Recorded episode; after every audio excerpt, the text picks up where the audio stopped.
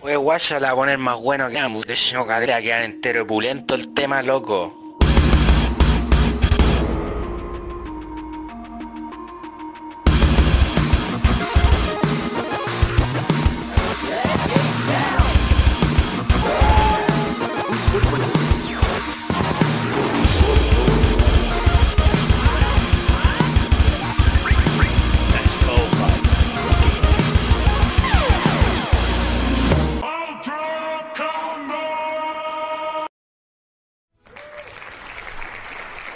Bienvenidos a un nuevo episodio de Nerdo en directo. Mi nombre es Cas y esto no sería posible sin la compañía de mi buen amigo el pájaro loco. ¡Estoy loco! Le invento nombres siempre fueran ahora. Esa va a ser mi nueva afición. ¿Qué tengo de pájaro? Los ojos. Les recordamos a todos que este programa es transmitido los lunes en directo por Twitch y YouTube. Twitch.com, perdón, twitch.tv slash nerdocl y youtube.com slash nerdocl. Ya, pues, ahora te toca esta parte que tú vas a decir, oiga, Ah, oiga tío nerdo. Eso. Está lavadita. pero. Está lavadita, de hecho. Ah, gracias, que considerado. pero tío, pero tío, acá, acá en Nerdo hace frío. Tenemos hambre, sed y frío. Y- y- y- y eso no sería. No sería un problema si tuviéramos dinero. ¿Cómo puedo donar? Si usted quiere ser eh, un mecena de este proyecto, quiere aportarnos con unas lucas, lo puede hacer directamente en nuestra página nerdo.cl. Y si lo hace, a través del sistema de Mercado Pago, puede mandar un mensaje y aparecer aquí en pantalla. Cualquier luquita nos sirve. Y también sus suscripciones vía Twitch. Si yo dono a este canal, va a salir mi nombre en la pantalla y un mensaje personalizado. Exactamente. ¡Wow! Qué ganas de escribir cosas, mandar saludos de cumpleaños. Por ejemplo, Saludos a mi amigo, a mi amiga, pololas, pololo. Por tan solo un- un- un mi- una miserable cantidad, como 10 lucas 10 lucas. Cinco por ejem- lucas. Por ejemplo, o 100, como lo que ustedes quieran. 300 lucas. Ya, hace Como calor. Colemono. hace mucho calor para esto. Y no, Colemono está a otro nivel, po. Y como siempre vamos a estar leyendo los comentarios de nuestra querida audiencia. Y ya vemos el chat al amigo Berforoy Morsen. Hola, po. ¿Cómo estáis? Y a nuestro amigo Radaskovics nos dice, Holanda, ¿qué tal, Car? Eh, en un rato más vamos a tener una visita ilustre desde Argentina, un, inventa- un invitado internacional, que no es nuestro amigo Marcelo, porque ya me sacaron en cara, porque no invitamos a Marcelo. Yo quería en Marcelo también, pues, weón. Mega Man. Pero. Eh, no, más rato vamos a tener al, al amigo Emilio, a ver si se conecta y todo sale bien. Lo vamos a tener aquí en, en nuestra transmisión. Pero antes de eso, nosotros tenemos que hacer un recordatorio. Pero primero, por favor, yo estaba esperando que empezara el Ah, programa. puta, yo para- empecé como un guaso, weón. No, no, yo quise esperar porque. Porque, Tú te has tomado muchos de esos. caleta. Este es mi primer eh, Bloody Mary by Caspo, weón. ¡Oh! ¡Oh! Oh, jale, Daniel, vale, compadre. Esos son los sonidos que me gustan. dos pesos con 47 centavos. Gracias, Hola, compadre. Nos vemos el sábado. Eso es. ¡Sábado! Sábado. Sí, este es mi primer eh, Bloody Mary by Cas. Salud. Oh, está rico. De verdad, esto me provoca placer. Para, si no lo saben, estamos tomando chela con jugo de tomate. O sea, en realidad una michelada con jugo de tomate. Y aquí no tiene merquén, tiene tahini. Tahini. Tahini. Es como tomar. Es como almorzar con la familia una sopa de tomate. Bueno, de hecho, vos que no hayas almorzado, Almorcé cuando salí. Sí, culiado, no son almorzados, pues te caes sin energía. Como no hay almorzado, esto es un golpe vitamínico que tu cuerpo lo hace porque tiene todos los minerales. Y tiene la- y el jugo de tomate le da todo lo que no necesita, lo- todo lo que no tiene la cerveza lo tiene el jugo de tomate. Puede que no almuerce, pero las cosas se solucionan solas, mira. Mira, aquí está mi, mi golpe vitamínico necesario. Sí, te va a dejar esto, te va a dejar más prendido que teleconserje. A mí me da hambre cuando me da hambre. No a la hora de almuerzo.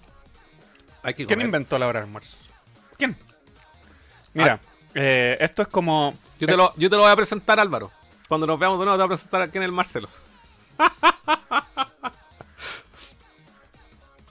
eh, saludamos al amigo Berfroy Morsen. Ah, lo saludé, perdón, Jorge Nes, Pancho RPG, Artesa Games y al amigo Álvaro Vázquez. Bueno, buena, bienvenidos. Oye, po, eso. Yo quería describir este. Ah, descríbelo. Este Bloody Mary, el primero que, que me tomo hecho por ti, gracias. Es como cuando estás almorzando y te ponías a hacer sobremesa y se te olvidó tomarte la sopa de tomate. Pero también tenía ensalada con jugo de limón y una chela para combinar. O sea, para compartir. Es como son, son como todos esos sabores juntos en uno. Sí. Cuando la sopa, de la, la sopa de tomate se te enfría porque te quedaste conversando, ¿cachai? Entonces te la tomas rápido, después te tomas un sorbo de cerveza y una lechuga. Ah, qué rico. Tiene sabor a esto que a tomar esta agua seco. Primera vez que. Tómatelo al seco si pagan dos lucas. Ya. Me- si pagan dos lucas, me lo tomo al seco. Como si no te lo fueran a ir a tomar igual. Puta, acabo de cagar la donación. Eh, oye, ya. Sábado. 12 del día. Parque. ¿Cómo se llama el parque? Parque Papa Emeritus 4, ex Parque Intercomunal. Alberto Hurtado, ex Ex- Parque Intercomunal. Así se llama. Súper Par- largo. parque Intercomunal. 12 del día. Nosotros nos vamos a poner con lo siguiente: 15 latas de chela. Tomen nota. Tomen nota. Y tomar, y tomar, y tomar hasta que la weá no mate. Conche tu madre, weón. Tomen nota mental. Tomen nota. Vamos a ponernos con 15 chela, una bolsa de carbón, 15 hamburguesas, 15 panes. Vamos a llevar tomate y lechuga. Ese es nuestro piso. Nuestro piso. The floor. The floor. Ustedes tienen que llevar una bolsa, tienen que llevar una bolsa, al menos una bolsa de carbón. No se vayan a repetir las cosas. Exacto. Tienen que llevar pan, más pan, hamburguesas, aderezos, mayonesa, ketchup, vasos, platos, mantel. El mantel murió, ¿sabes? po? Un mantel así de cumpleaños feliz. Claro, va a poner en la mesa porque las mesas están hechas mierda. Ah, verdad. Así que todos los, todos los detalles para ese magno evento, NerdoCon Spring Edition, lo pueden tener en nuestro grupo de WhatsApp. Mm. ¿Cómo pueden acceder a nuestro grupo WhatsApp? En Instagram. En Instagram. Se van a la bio y ahí está el Linktree. Gracias por esos 12 meses, Raisler. Eh, sean diligentes porque lo que más va, va a faltar va a ser be- bebestible. Copete, jugo, bebidas, si Sí. ustedes quieren, pero copete principalmente. Ah, no, ¿sabéis qué? De hecho, lo que faltó el año pasado, el año pasado, fue a principio de año la web, siento que ha pasado un año. Febrero. Lo que faltó fue. eh, fue pan y fueron bebestibles. Porque todos llevaron chela y de repente igual querían tomar jugo o bebida y no había. Para los que no se alcoholizan. Sí. Claufer lo dice: Yo voy a fallar esta vez, cabros. Tengo pega al sábado acá en Talca. Se, se le perdona porque usted ya se mandó el azote. Pero no te la perdonamos a la siguiente. No, no. Y, Lista y negra. Rod Michael supongo que también viene. Ojo en la sangre. No, al revés. Sangre en el ojo. Eso, sangre en el ojo. Es que ya me curé. Sam. Entonces, que no falte lo, lo esencial y que no se repitan hay weas inútiles. Por ejemplo, no vayan a llevar eh, mucho carbón. No, sí, una bolsa más. Por eso, para eso está el grupo WhatsApp, porque ahí ustedes van preguntando qué Sí. falta a medida que vayan llegando. Sí. Yo les sugiero, nosotros llegamos a las 12. Ahí probablemente el amigo Radascoy va, a acom- va a acompañarme, el Mike también. Eh, la idea es asegurar eh, un, un buen lugar, cerca del baño, cerca del lavar donde haya agua potable, donde haya sombra, tiene que cumplir con muchos requisitos y para eso hay que llegar temprano. Y la sugerencia es que todos lleguen temprano porque el parque lo cierran a las 6 de la tarde. Entonces, para que poder compartir un rato más, ya saben. Eh, yo creo que el mismo lugar, servilletas también hay que llevar, claro. El mismo lugar de enero. sí. Bolsas para tirar basura. Ah, bolsas de basura también hay que llevar, sí. Hay basureros, ¿cierto? Ah, yo llevo un cooler también. Hay que llevar hielo también. Yo llevo un cooler y llevo una bolsa eh, también que es cooler. Una bolsa cooler. Sí, Sí. porque el hielo se derrite y va a quedar pura agua. Sí, es que hay un hielo que tiene que ser guardado para hacerse combinado, alguna cosa, y el Ah. otro hielo para enfriar el resto de la cerveza, etcétera. Eso. Así que, ahí ya, bueno, Radascoy va a llegar. Pueden llegar en bicicleta, pueden ir con sus hijos, con su señora, con sus parejas. Es un evento familiar. Animales. Animales también pueden llevar. Que se comporten bien, no va a salir ahí un, un perro mordiendo a un, a un niño. Pueden ir con, con los cojines de waifu de anime también. ¿Cómo se llaman esas? Waifu pillow, no sé. No, tiene otro nombre. Y voy a llevar un, par- un palantito Bluetooth también. Sí, pues no van a llevar. Van a repetir el parlante. pues. ¿Qué más íbamos a llevar? Eh, snacks si quieren. También. Bueno, ahí lo- nos ponemos de acordeón. Pero todo eso, ya saben ya, grupo de WhatsApp. Cómo acceder al grupo de WhatsApp, lo pueden hacer en Instagram. En la bio de Instagram está el link Nada de andar pidiendo eh, por mensaje, oye, dame el. No, ahí Mira. métanse. El, el, el- el grupo de WhatsApp tiene una ventana en la cual se abre. Y ahora ahora el momento. Sí. No. Está público. No va a estar, claro, no va a estar. Eh, el que quiera. Ah, yo voy a dar unos pisitos también, porque también faltan. ¿Pisos? Sí, Estamos uno- todos parados. Sí, voy a llevar un. Tengo creo que un 3. Si alguien tiene pisos plegables, también puede llevar. Para que no. Porque se hace poco, igual son hartos. Es que yo creo que es mejor eh, que lleven mantas y se sienten en el suelo. Es que todo depende si hay. En el lugar hay pasto y además hay sombra. Mm. Que tiene que cumplir con muchas características. Por eso es importante también llegar temprano y nosotros igual nos encargamos de eso. Pero la idea es que también todos lleguen temprano. Yo voy a llegar a aprender. Yo le voy a prender el fuego a, a Furán y a Furán lo voy a dejar de hombre parrilla. Yo voy a ser el chef. Llévame, llévame el, el, Sí, el- llevo todo eso. el apron ese Sí. metalero. Todo, todo, todo, todo de ello. Eh, Llevo cuchillo, llevo para que tú armís la hamburguesa, todo. Si- lo único que tienes que hacer es encargarte de vender, de que la hamburguesa se haga, ponerla en el pan y entregársela a alguien. Esa va a ser tu única misión. Yo voy a encargar de grabar, si es que grabo. Pero les voy a dar un toque especial. Un pollito. Seguro se van a dar cuenta. Ay, eso, eso le da el sabor, pues. Sí, eso po. le da la proteína. el- Van a decir, hola, wea rica. Oh, tiene, esta tiene un como- sabor raro. Este es el olor al. Este es el mítico olor. Le voy a poner uno- unos pelitos grises. Una tabla también. Buena idea. Tabla no tengo, así que si alguien puede llevar una. También estaría bueno. Voy, voy a llevar un cuchillo, un Pero va a ser pan con hamburguesa y nada más. Podría No, ser po. una hojita de lechuga. No, pues si yo tomate. ya, te dije, Fufurán. Voy a llevar tomate cortado. Lo, yo, le- yo- yo lo Sí, pero no dijiste lechuga. Dije lechuga y tomate. Ah, ya. Si te dije. Nuestro piso es una hamburguesa y una y una chela para 15 personas. Obviamente es poco, por eso también tienen que colaborar ustedes. Es que por eso se llama piso. po. Pues sea un piso, si es para. El resto lo hacen Es ustedes. como para hacer más amena la cuestión, po, ¿cachai? Yo creo que todo va a malir bien. ¿Va a salir bien? Eh, No, sí, la otra vez también fue, lo hicimos de la misma forma y resultó bastante bien. Sí, todo nace desde el, la, desde el corazón de la gente que quiere asistir. Si quieren ir al baño tienen que pagar con efectivo. Ah, sí, ya es bonita. Acuérdense que la entrada al parque cuesta 500 lucas. Luca, Y 7 7 lucas. Si vayan en auto, 7 lucas. Carito. No pueden llevar alcohol en las manos. En la- así, visible. Si lo llevan, llévenlo en mochila o, en bolsa cerrada. Que no, se vea para afuera. no revisan, pero tampoco te, te- oye, no podéis entrar con alcohol. Sí, po. Así que no lleven al- alcohol. Sean discretos. Eso, hay que ser discreto. Sean discretos, sean vivos y aprovechen ahora de hacer cualquier pregunta, porque si preguntan una estupidez después en el chat, no se las vamos a responder y los vamos a bloquear. Aprovechen ahora. Oye, te voy a tomar. Hay que otro igual por si acaso y tomarte otro.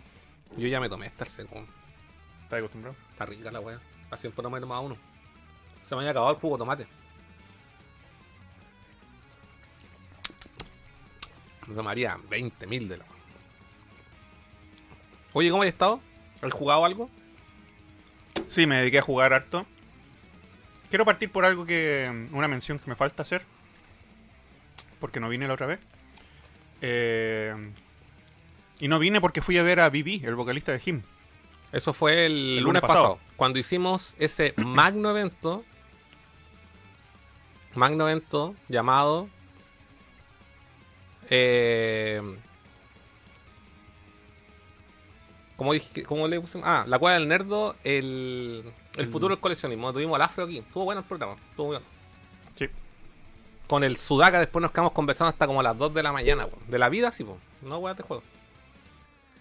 ¿El lunes? Es el lunes, sí. Estuvo intensa la jornada. Claro, pues ese día yo andaba en un concierto de Vivi, Bill Balo, vocalista de Him. Muy bueno el show. Y esa semana me terminé por completo Mario Wonder. ¿Y tú? Eh,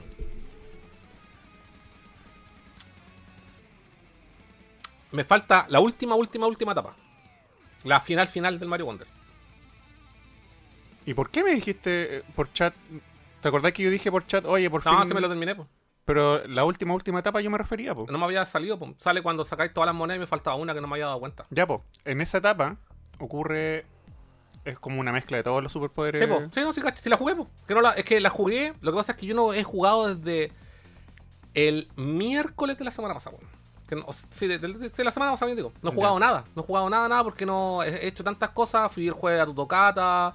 El viernes trabajé, después hice Super Mega Nerdo. El- en, el, en el Super Mega Nerdo transmití casi 7 horas, de las cuales solamente 2 horas participó Furán. Se fue Furán, me quedé jugando solo. Agradezco a toda la gente que pasó. Agradezco a la raid que nos hizo el amigo eh, Emilio. A la, a la que hizo el Hayama también. Y yo estaba súper entretenido jugando. La verdad es que entonces. Y el, y el sábado valí callampa, me dediqué a hacer aseo. Y el domingo salí, así que no jugaba nada. Entonces, en la práctica, claro, me terminé el juego porque se me salieron los créditos. Claro. Pero lo- me faltaba la limpieza. Y ahí cuando me di cuenta dije, oye, pero me falta un nivel todavía. ¿Cachai? El Dije, último de los últimos. Claro, y dije, qué raro, me falta un nivel y ya saqué todo. Y digo, y reviso, y reviso, y reviso, y reviso. Y bueno, de repente caché que en uno me faltaba una moneda mora, weón. Pero esa última etapa final, final, final, ¿la jugaste? Sí, pues, pero no lo he terminado. Sí, por eso te digo. la es que cuando estaba jugando, no tuve tiempo para seguir jugando, pero llegué fácil a la mitad de la etapa. Ya. Es que yo quiero, quiero tocar un punto específico Dale. acerca de esa etapa. Dale. Que la, tiene, se separa por pantallas. Sí. Cada pantalla es un. es Sí. eh, Yo llegué hasta el checkpoint de, esa, de, de la. son varios checkpoints. Ya yo llegué al primero. Ya, deben ser tres checkpoints. La última pantalla de la última etapa, de lo último, último, último, es el, el poder del batch de que tu personaje se ve invisible, no lo ves. Ah, el más odioso. El más odioso. eh, Y yo me quedé pegado, pegado, así, pateando la perra, puta la weá, puta. Y después se me ocurrió una idea, que probablemente ya existe en internet, Ah. pero yo no la busqué en internet, esta se me ocurrió a mí. Eh, pegué un pedacito de papel en la mitad de la pantalla, porque tú cuando avanzas con Mario corriendo. Mario siempre está en, el, en la mitad perfecta de la pantalla. Mm. Pegué un papelito en la mitad de la, de la, de la tele, abajo, para mentalmente saber dónde está Mario cuando está invisible, weón. Mm. Y así la puede pasar porque tenéis que rebotar en, eso, en esos peces globos que se van desinflando. sin- Invisible. sin- invisible y no hay suelo. Y Yo tengo, tengo otra técnica. Y tenéis que pasarte esa weá, weón, rebotando casi que adivinando, pero con Sí. esa técnica del papelito, la pasé al tiro, weón. Buena idea. Buen- Así que el recomendado, weón. Yo la hice de otra forma, weón. Pero si no llegaste a esa parte, pues. No, pero hay una hay varias misiones que son con el Mario Invisible, pues hay dos de hecho. Ah, ya. Y apretaba el botón que te permite hablar y ahí podía ver dónde estaba el Mario. Weón, no se me ocurrió. Sí, pues hay un botón que te sale como un icono, Sí, para hacerle como emojis. sí, lo, Ah. lo spameáis, así. Los pameo y papá, ve dónde estamos, weón. No se me ocurrió. Fácil y sencillo. Sí. Ahí Y- tienen dos técnicas. Pero es netamente porque el juego, porque también me compré Spider-Man 2, ahí gracias a la gestión del amigo Goku Style. Pero no he jugado nada, weón. He jugado media hora y eso es como nada, weón. He jugado la intro del juego, nada. Eh, así que esta semana pretendo ponerme al día con el. con el juego. Weón. Mario Wonder, Wario, Move y Mario RPG, tres juegos de Switch que me lancé, pues, weón. Pero esa weá yo no la haría con Spider-Man porque baja, pues, weón. Es que yo ya, este es el juego que me compré este mes. Ya. No, no creo que me compre. O sea, lo quiero tener el Wario. De hecho, te lo habéis prestado. Mm, Probablemente por un par de semanas más. Eh, y el Mario RPG tampoco es como, ah, si no estoy loco porque no fue un juego que me haya marcado a mí en mi infancia, ¿cachai? Lo he jugado, lo, lo encuentro bacán, por el trabajo técnico que tiene. Y ese trabajo técnico no está en este. Por más que el juego sea bueno, que, ojo que con esto no quiero decir que el juego sea malo, que no, que no, si yo reconozco el mérito que tiene, pero como que lo que me hace, lo que me gusta del trabajo del Mario, y eso fue lo que a mí me cautivó cuando lo jugué, es el trabajo técnico, que es básicamente jugar un RPG con gráficos de Donkey Kong Country, que son los gráficos pre-renderizados. Mm, Entonces weá la encuentro la zorra, ¿cachai? Y que el juego está medio Square Enix. O Squaresoft en esa época. mm. Entonces, entonces tampoco estoy desesperado. Si me preguntáis, ¿te gustaría tenerlo? Sí, obvio, pero no, no, no tengo apuro. No, yo estoy eh, totalmente curado. Y, y de hecho, esta es la primera vez que veo, que veo un, un Nintendo Direct y efectivamente cumplo con esa weá. No, me lo compro día uno, me lo compro día uno, nunca lo hago. Y ahora por primera vez me compré día uno Wario Wonder, o, o sea, el Wario, el Wonder y el Mario RPG. Tres juegos al hilo, weón. La zorra, Me fui a la chucha. Pero vale, no me arrepiento porque es Switch, esas weas no bajan. Y claro que quiero jugar Spider-Man 2, pero no, yo creo que en un año más lo juego. Mira, yo tengo dos metas. A ver si las logro concretar de aquí a fin de año para hacer nuestro Nerdo Game Awards. Y es terminarme el Final Fantasy XV. O sea, perdón, eh, 16. Final Fantasy XVI y el Spider-Man 2. Porque así me podría jugar al menos del 70% de los juegos del año. weón. Me, fa- hubiese faltado el Diablo y el Baldur's Gate, que son juegos extremadamente largos. Y no pienso jugarlo. Así en el corto plazo. Eh, Met2112 dice: Furán toca. Ponele la página, raining.cl. Reigning.cl. Pongámoslo ahí en el chat. María, ¿cómo estamos María? Balsado, estamos aquí, yo estoy listo esperándote para que compartamos. Nicolás Gajardo, ¿es verdad que la colección Metal Gear que lanzaron en una estafa? Eh, o sea, estafa como tal, no lo sé, pero sé que viene como bien cutre en cuanto a, a prestaciones técnicas. En realidad no te están ofreciendo nada nuevo. El Metal Gear Solid viene copado a 30 FPS con una resolución horrenda, viene como eh, emulado como como que en la práctica lo que hizo Konami fue hacer la ley del mínimo esfuerzo con la colección.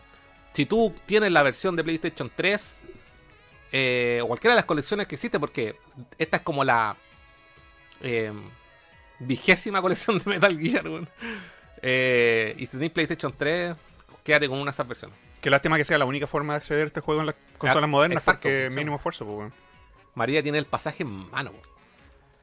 Eh, bueno, oye, al- también tengo que decir que la tocata del, del jueves estuvo súper buena, weón. estuvo súper buena. Están- Suenan la raja ustedes, weón. Esa es la weá que más me gusta. Yo quiero que, que lleguen a un evento grande, grande, grande, porque lo que no te comenté, porque no hemos hablado de ese día, ¿Verdad? es que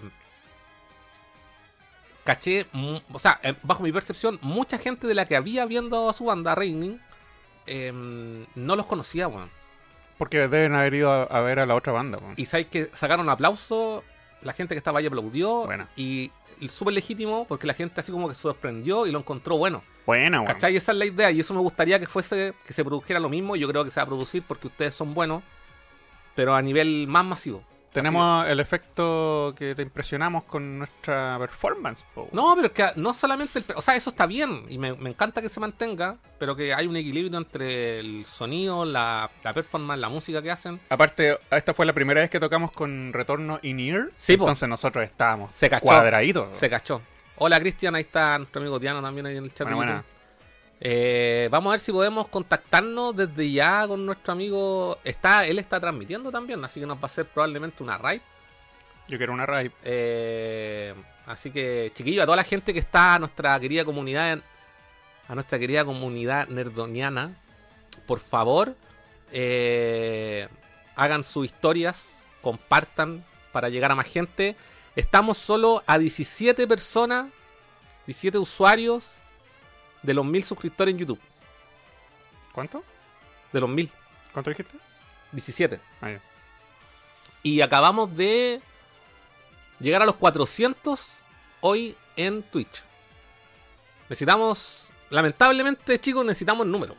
No, obvio. No, nosotros ya saben, vamos a los eventos, todo lo que quieran, pero no nos invitan si no tenemos números. Po. Así que, No le importa la calidad, le importan los números. exacto, eso, eso es lo que prima. Entonces necesitamos números, chicos. Así que ap- ap- apóyennos en, en eh, sumar más gente, para que nos siga más gente. Eh, llamaremos al amigo, veamos si está transmitiendo.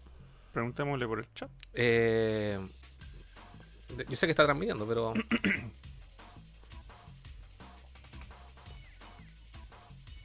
veamos, veamos.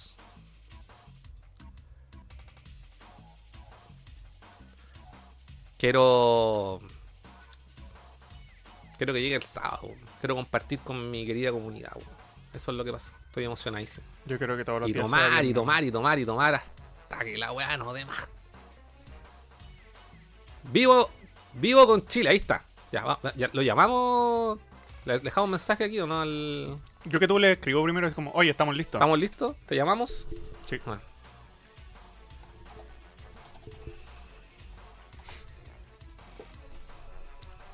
Es como tu hermano de otra madre. ¿eh? Oye, si tenemos la misma. Ah, con Emilio. La barba, el pelo.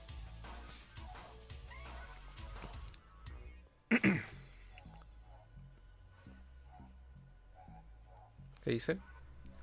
Cosas inútiles VHS. ¿Cómo va todo? ¿Cómo anda cosas inútiles VHS? ¿Cómo No, está ahí con- hablando con su. Ahora están viendo 72 personas. ¿eh? Y nosotros solo 20. ¿Qué Nerd- nos cuesta? Nerditos, po, weón. ¿Qué nos cuesta? Oye, eh, en todo caso, en la, yo en el Super Mega Nerdo del viernes, yo, cuando tú dijiste, no, me tengo que estoy cansado, y dije, sí, yo entiendo que estoy cansado, lo que queráis, yo sé que tocaste ayer, y hiciste la agua a la oficina, lo que queráis. Yo dije, voy a transmitir un rato más, Y dije, no sé, una horita, me quedo así porque yo lo estaba pasando bien y estaba prendido. En la- realmente yo estaba prendido, estaba con energía, esa es la wea, ¿cachai? Mm. Y. Y en ese rato que me quedo jugando, se conecta. Quiere salir la gata, weón. Se conecta el amigo Matabucle, po, weón, de jugando en su casa. Y me dijo, si queréis prendo la cámara. Y le dije, ya, pues, puta, la zorra, pues, me amenizó, me amenizó po. Ya, salga. Yo sigo cansado por ese mismo motivo de- del viernes pasado. weón. Lo que hace el viejo. Ya, pues mientras. Oye, yo me voy a servir otro copetito, así. Esta te la haces tú, la otra que queda. ¿Quieres decir te la haces? Porque queda un poco de chela. ¿Cómo se hace? Como una michelada y están todas las huevas encima. Yo Dale. me, yo me voy a servir una. Un poderoso. Ah, un poderoso. ¿Qué quieres? Bueno, para rellenar, cuando saqué el 100% del Mario Wonder, pero 100%, totalmente 100%, todas las medallas, todas las, las semillas, todas. Eh, lo di por terminado y me llegó el Wario Move It. Sé que algunos del chat de la comunidad lo tienen también. y me encantó, me encantó. Me cansé. Me cansé. Ese juego te hace hacer unas poses muy ridículas a veces. Donde tenéis que hacer sentadillas y cosas así. Un verdadero ejercicio, weón. Llegué a los créditos. Y una vez que llegáis a los créditos. Hay jugado un- una, una fracción de, los minijuegos que hay en total. Porque te sale una lista, ¿cachai? Con signo de interrogación los, juegos, los minijuegos que te falta sacar. Y faltan caletas, así que los voy a ir sacando con el tiempo. Y después me puse a jugar eh, Final Fantasy V porque lo tenía un poco botado. Prestado por Cas porque mi versión de Final Fantasy V de PlayStation 1, etiqueta negra, tiene un conocido error en donde se queda pegado cuando intenta grabar. Y el Cas me prestó el etiqueta verde que viene bueno. Así que llevo 12 horas de juego. ¿Y cuántas serán? 30, así que yo creo que me falta todavía para llegar a la mitad. Voy a tratar de avanzarlo lo más rápido ¿De posible. qué juego? Final Fantasy V, el que me Ah. prestaste tú. Está piola, está piola. El- la, la dificultad no está tan jodida como el del 4. Creo que me sobrenivelé, entonces por eso estoy matando a los jefes más rápido. Y no tiene tanta estrategia como el 4. Y, y ahí estoy. Esta semana no creo que juegue mucho, pero el fin de semana probablemente sí. respecto de la potencia gráfica del Le voy a mandar un mensaje por acá porque a lo mejor no está pescando el. Sí, dile porque no. Claramente no leyó nuestro mensaje por interno.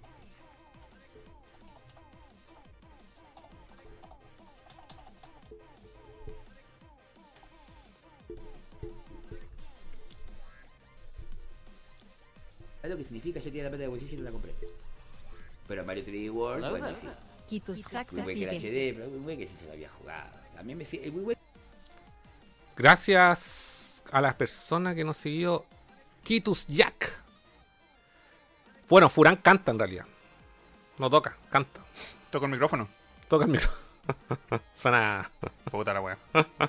medio raro, pero. Pero si lo toco con la mano, tengo que Feo, sacarla, feo. Eh, Lo toco con la boca. no, ¿sabes qué? Hice una cuestión que quería hacer ese día. Me saqué un empacho cuando yo pregunté a la gente que me estaba viendo el viernes. Le dije, ¿quieren que cambie el sistema? Y me dijeron sí. Así que puse la Play 1 y conecté la Gankan, pero súper incómodo jugar, weón. Porque con la Gankan no podéis jugar así, po. Tenéis que jugar apuntando a la pantalla. Pero yo creo que eso es mejor. Porque imi- imitas más el acto de tener una- un arma en la mano. Sí, pero estando sentado, disculpa, estando sentado es más incómodo, ¿cachai o no? Mm. Que estando de pie. La- Las cancas son para jugar de pie, weón. Mm. Porque tú jugáis como. A ver. Voy a hacer en la mímica, ¿cachai? Pero jugáis como así. Mm. En cambio, cuando estáis, claro, con el con el- digamos que con el brazo hacia abajo. En cambio, cuando estáis sentados, tenéis que jugar con el brazo para arriba. Y están un minuto así te cansáis, pues, weón. Sí. Es incómodo. Y tenéis que jugar a cierta distancia, entonces yo estaba muy separado. Así que. No jugué, jugué nada el Elemental Gear. Ya quieren saber que quieren escuchar la banda Furán mejor. Pero que- no, es que hay dos interesados. Hay uno que está, hay dos personas que están preguntando. Med y en YouTube está. Pero métanse a la página, por favor, y sigan. A ver, espérate. Y a mí me siguen en Furan Todo bien, Music. Emilio, sos un crack. Vos sos un crack, Cosas Inútiles, vos sos un gran editor. Te veo.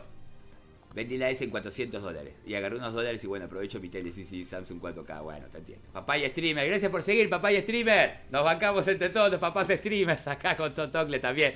Muchísimas Papá- gracias. Papaya Y yo te Streamer. entiendo, sí, sí, está bien. ¿Cuánto Yo, de limón? como soy yo, Como dos dedos de limón, dos la dedos de jugo de tomate y el la resto plata chela. siguiente va a la Play 5. Ahora, si vos vendés la S para comprar la X, No sabemos qué pasa con Emilio. Ya yo les voy a mostrar por mientras la banda de Furán. Un segundillo. Eh, un segundo. Yo les voy a mostrar la verdad.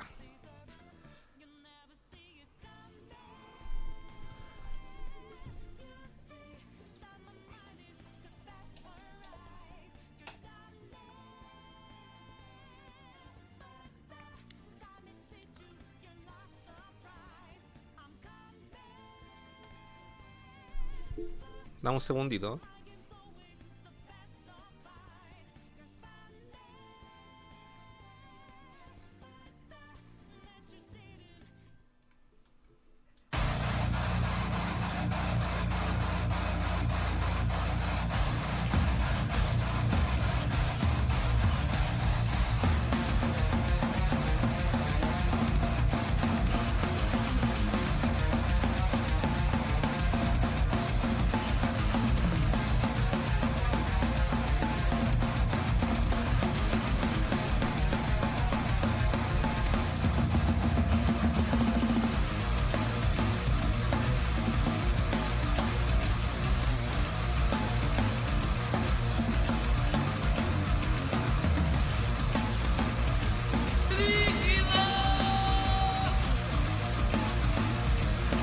Ahora, ahora.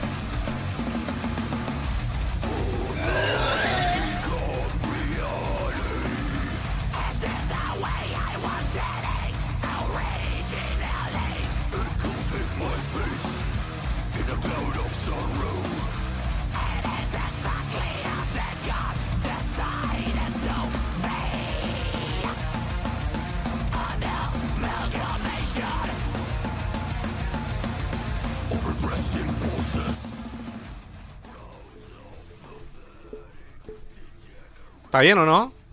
¿Quieren verlo en vivo? En vivo es mejor, weón. Déjame ver si encuentro los videos en vivo. Calmation. Calmation. Eh, acá hay uno.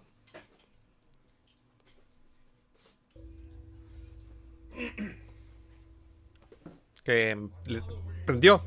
Prendió. Prendió tu banda aquí en. Por fin, weón. Siempre invité a Nerdo y nadie va. Siempre. El único que arcas. Eso, mira, cacha, Kitu y Jack miren, miren acá abrir una chela, compadre, ábrase Weón. una chela, weón. El, metal, el poder del metal, po, weón. La influencia del diablo. weón. El diablo.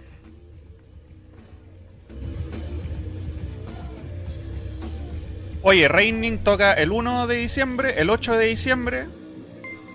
Dos tocatas, weón. Ahí, oye, llegó nuestro. Llegó. Llegó. Vamos, vamos a pausar Raining. Tenemos una raid de 70 amigos nuevos que Eso, van a hacer clic en seguir Vamos, ahora mismo. Lo llamaremos a. ahora mismo. Están haciendo clic en, en seguir ¿Lo nuestro llamamos? canal. Ah, parece que lo varó. Sí, nos dejó a nosotros. Nos dejó a nosotros en, en su transmisión. Así que vamos a. Vamos. te sigue. Gracias. Vamos, gracias. Pero, pero ese sonido tiene que sonar 70 veces, po. Sí, se va. a que- Mira, no, ahí está, mira, te sigue, te sigue, te sigue. Mira, Bien, se, bien. se mareó, se mareó ya. Venga, venga, venga, venga. Creo que se caiga todo esto. Vengan. Que salga error, conche, que salga error. Eh, déjame llamar a. ¿Lo llamamos, no? Pues. Sí, llámalo. ¿Qué importa? ya. Vamos a ver si nos sale todo bien. Aló, aló. Hola, hola, hola, hola. Hola, hola, hola, hola. Hola. Hola, Emilio, ¿Cómo ¿cómo, le va? cómo estáis? Dame un segundito para hacer el, el ajuste necesario aquí en y tenerte en pantalla. No sé si, creo que no estoy viendo tu, tu cámara así. Ahí. No, no, es lo que estoy tratando de reiniciar porque justo cerré la. Ya, yo te voy a compartir nuestra, nuestra transmisión en todo caso. Así Jorge que. Martín Eh, 333 te Pero entonces es. Ah, salí, tengo que salir acá. Ahí está. Cerré el OBS mío Vale, vale. y ahora Sí. activar cámara. Y yo acá te activo la cámara. Sí, y ahí te Ahí activé, está Ahí Emilio. estamos. y ahí te activé la, la cámara ¿Cómo le virtual. Así que nos vea a los dos, tal como estamos saliendo, y nosotros te vamos a dejar aquí también en pantalla. Perfecto, muy bien. Yo voy a ver si puedo. A mí me gusta más mirar desde la stream real, aunque estoy con un poquitín de delay, de movimiento más que nada, pero voy cambiando, voy viendo. Vale, vale, sí, no hay problema. Déjame ponerte en pantalla. en los comentarios. Claro, déjame ponerte en pantalla para, para que la gente te pueda ver y... Eh, dame un segundito. Ahí vamos, Bárbaro Sevilla. Jorge Ned. Denle seguir, déjenle seguir, por favor, a los muchachos de Nerdo. Eso. Ahora más o menos. Claro. Que vinimos a conversar, que más o menos tenemos los mismos gustos, veo. Hay mucho que conversar. eh, y estoy súper. ¿Sabes que estuve viendo tus directos? eh, en. Precisamente estuviste ayer con el chico de Behind the Game. Sí, Y the estuvo, Game, estuvo interesante la conversación. Estuvo interesante. Sí, la verdad es que sabe un montón. Todavía no aparecía en imagen, ¿no? Todavía no. Así que ahí, ahora sí, la gente está yendo así un saludo. Ya, bienvenido Bienvenido ahí. a Ahí está, Nerdo. sí, Oficialmente. Eso, oficialmente. oficialmente. Nerdo, Desde- Nerdo, Nerdo Cielo o se llama Nerdo así a secas. Nerdo a secas. Nerdo a secas. Y las redes sociales son Nerdo CL. Sí, nuestras redes sociales, a ver, un co- en contexto, para que, para que nos conozca Emilio, con Furán llevamos, tenemos este canal, que nuestro proyecto se llama Nerdo, y tenemos este canal hace cinco años, donde transmitimos por Twitch, por YouTube, y el canal como principal foco tiene el coleccionismo de videojuegos, principalmente retro hasta moderno. Y, Y- y Nerdo, nuestro proyecto, yo soy Cas y él es Furán. El coleccionismo de videojuegos y Sí. el consumo de alcohol. De alcohol en nuestro programa, así También, que... también. Así Está que muy bien. A la me- gente. no, hoy tengo, tengo una Monster, no alcohol, pero, pero vale igual. Vale, así que Pero- bueno, un saludo, Eh, un saludo igual. Sí. El saludo, a ver, voy a buscar algo para tomar ya que estamos. Eso, eso. El aplauso, el aplauso. Motivado. Motivado. Motivadísimo. Dos personas que influenciamos. Negativamente el resto.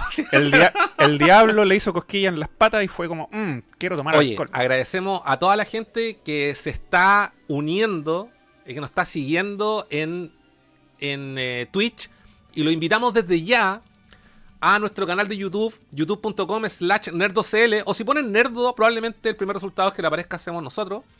Donde van a tener donde van a tener eh, contenido tenemos eh, hemos cubierto, cubierto eventos acá en Chile estuvimos con Akira Yama- estuvimos en el, eh, con Akira Yamaoka con David Hater en, en el en el Gamer ¿Estuvieron con City David Haber? así es así es estuvimos con ¿Dónde? ¿Dónde? Contame bien eso, que no pase de largo. Pará. eh, Para aquellos que no sepan y eh, saben quién es, EA Sports. It's in the game.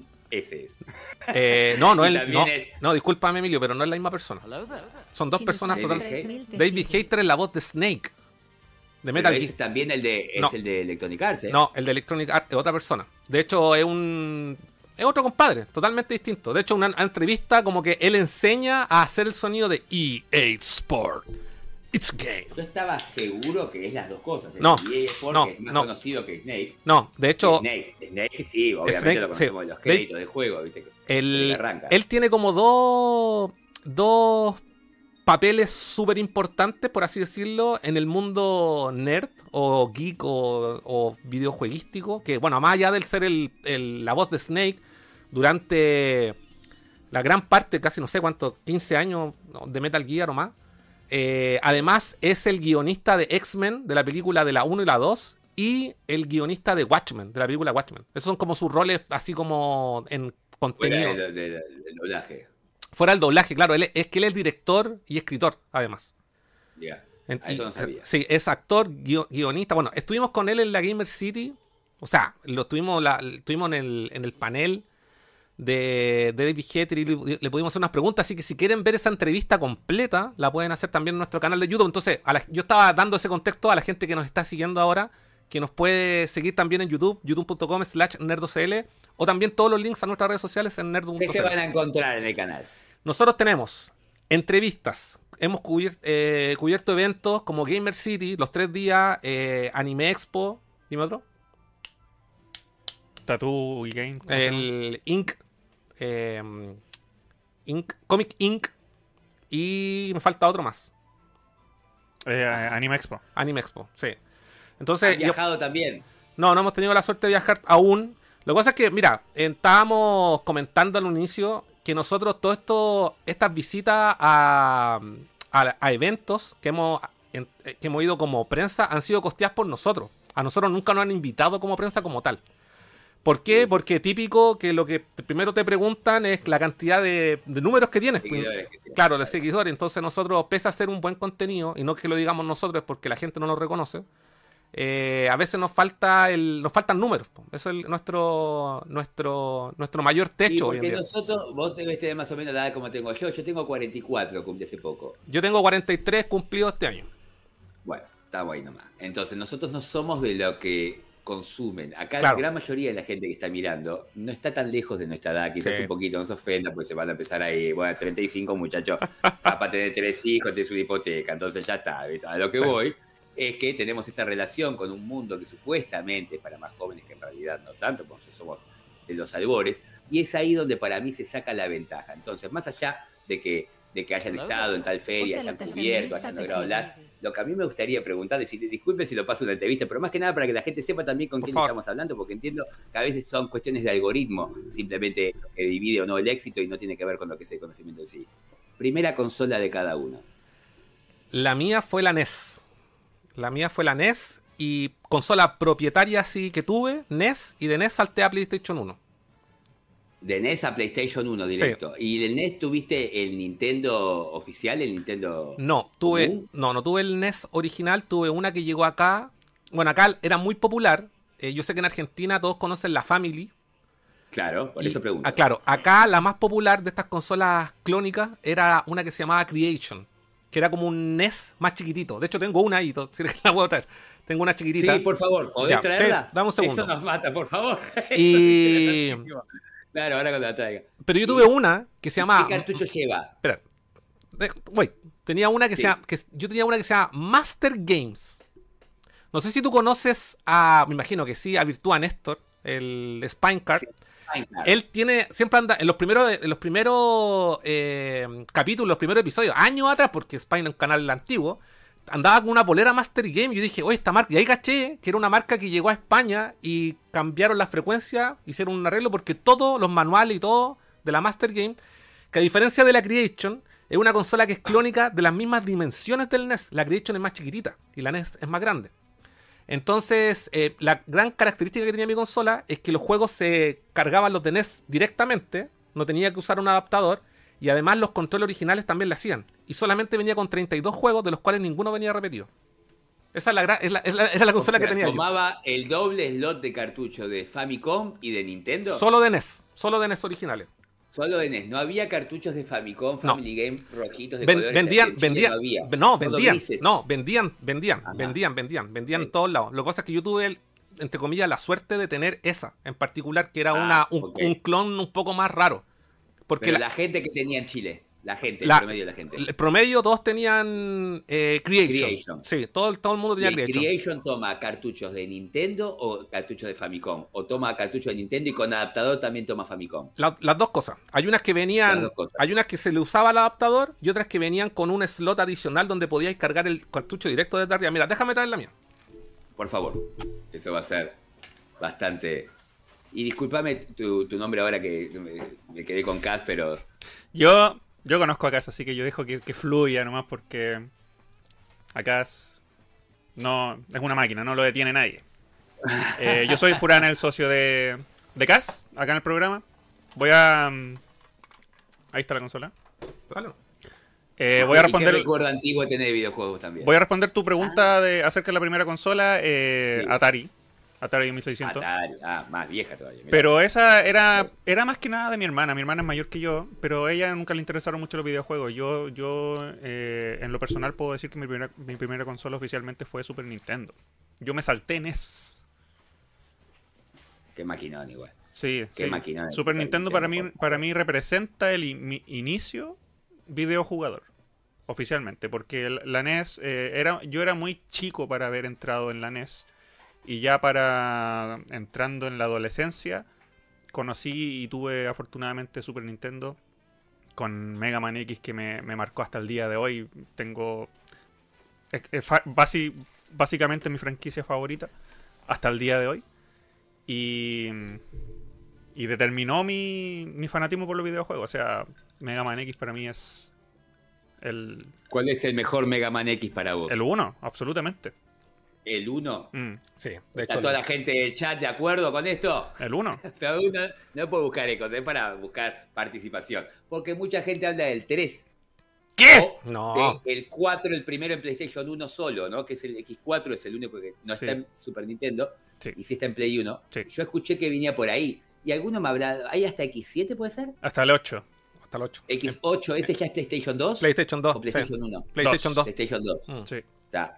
X1 y X4, dice Sudaka Sí, Gamer. sí, el Sí. X1 y el X4 pa- son en, en paralelo uno de los mejores.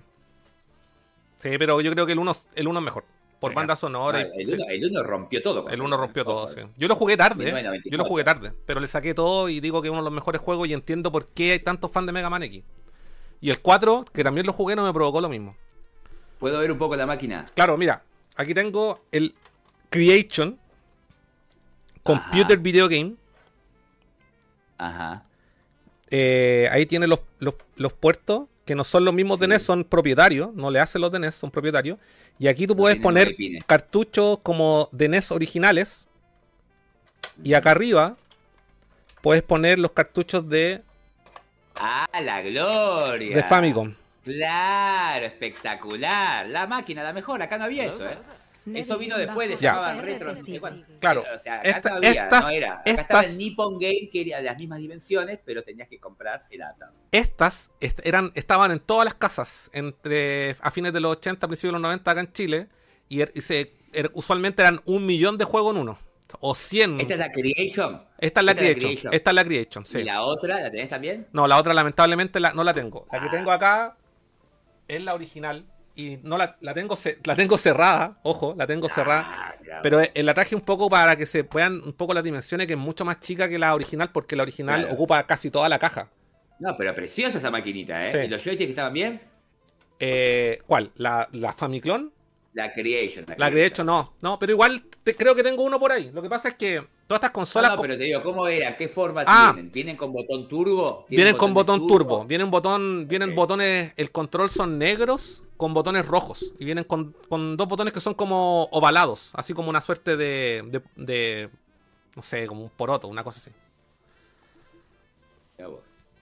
Bueno, Eh, bien, y esa fue también tu primer consola. Claro, ¿Hay mi- juegos de esa máquina que vos recuerdes que te hayan marcado. Ah, mira, es que yo, de hecho, mira, el- precisamente el día, el día viernes estuvimos haciendo con Furán una transmisión donde estuvimos transmitiendo casi 7 horas, de, de las, de, de las cuales las 5 primeras fueron solamente juegos de NES. Y de ahí yo te puedo nombrar Adventure Island, em, el Mighty Final Fight, em, ¿qué otra, qué otra cosa? Eh, bueno, jugué... un- que- Tendríais que nombrarme juegos. Mega Man 1, jugamos eh, Dark el, Wing. el Darkwing, el Tailspin, Wing. todos los juegos de Capcom que sacaron en Sí. NES. Claro. Eh, Batman. Eh, jugamos el, una- el- el Batman Return of the Joker también.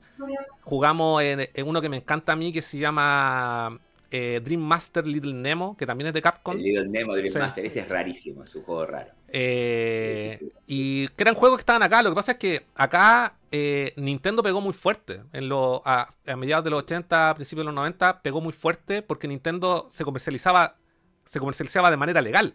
De hecho, esta consola Ahí que. Quiero hacer un alto. Sí, dime. Sí. Cuando vamos a los 16 bits, porque acá el muchacho recién decía que también Mega Man. ¿Cómo era el nombre, por favor? Ya, porque no me dijo. Furán. Furán. Furán decía que Mega Man X porque él tuvo el Super Nintendo.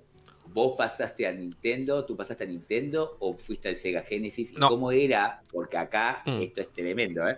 La diferencia, que, ¿quién gana en Chile? ¿El Mega Drive o el Super Nintendo? el Super Nintendo. Nintendo tenía Así tomado, tomado todo. O sea, para empezar, mira, hazte una idea. A, a, media- a principios de los 90 vino el CEO de Nintendo a Chile, que era como, re- como que Reggie hubiese venido, no me acuerdo el nombre del, del- del que era en ese momento el, el CEO de, de- de América. vino a Chile. O sea, la, la relación que había con Nintendo con Chile era. Y la revista, la Y- revista mucha fuerza. ¿eh? La revista era publicada acá en Chile, editada en Chile. Allá para todo, hasta, hasta en España llegaba. Claro, pero la, la- la característica acá en Chile era, era editada. Nosotros, tu- eh, de hecho, sin más allá, tenemos, somos amigos de otra comunidad que es Gamer Café, donde miembros de esa comunidad eh, eran de los chicos que respondían cartas, que respondían la- las cartas que se enviaban a, a la, a la revista en ese tiempo. Y también conoce, co- eh, yo conozco de manera personal a, olvidé el nombre del chico, eh, quien era el diseñador gráfico de la revista en Chile. Entonces dejó una huella muy importante antes de que se fuera defini- definitivamente a, a México, porque allá como que era la revista era editada principalmente en México y acá le hacían una reedición que era que se, se- que Ah. se, se- se mandaban estas reediciones a distintos países del cono sur, Perú, Argentina, Bolivia. Escrita por mexicanos entonces. Sí, mira. Eh, de hecho, tú tenés revistas mexicanas. El mismo Sí. número y son totalmente distintas unas con la otra. Sí, eh, son totalmente localizadas. De hecho, la- la- las revistas mexicanas que, que poseo yo son solamente porque en la portada sale Mega Man. X. Mira, Emilio, para que veas la importancia de Nintendo en Chile, el álbum de figuritas de Nintendo del año 1994, que lo conservo de esa época, está completo y firmado por la editorial que es Salo, que... Ah, estaba el álbum de figurita, todo eso acá no había, loco. Y porque Nintendo, como te digo, pegaba, pegaba súper fuerte. Y aquí tengo, y aquí tengo mi- una colección que me estoy recuperando de todas las Club Nintendo que se publicaron, al menos de la 1, que es lo que pretendo hacer, de la 1 a la 40, y tengo todos los, los primeros números. O sea, imagínate. Mira todas estas revistas, Sí, las tuve casi todas. todas estas, todas estas llegaron acá porque eran, eran, como te digo, eran publicadas, eran editadas y publicadas acá en Chile. Entonces hay variantes, Claro. hay variantes para algunos países, pero principalmente la que se emitía acá era la que salía para todo, para todo el cono sur. Estaba la mexicana Claro. y la chilena, básicamente, la edición mexicana y la Ahí edición. está. Sí. Entonces Claro, acá, Llegaba la chilena, lo que tiene la revista del Club Nintendo es que llegaba al día. Nosotros teníamos las revistas españolas mínimo, mínimo, en plena época del dólar uno a uno, con dos o tres meses de atraso. Luego, a seis meses de atraso, seis meses, vuelvo a comprar en junio, la revista era de enero.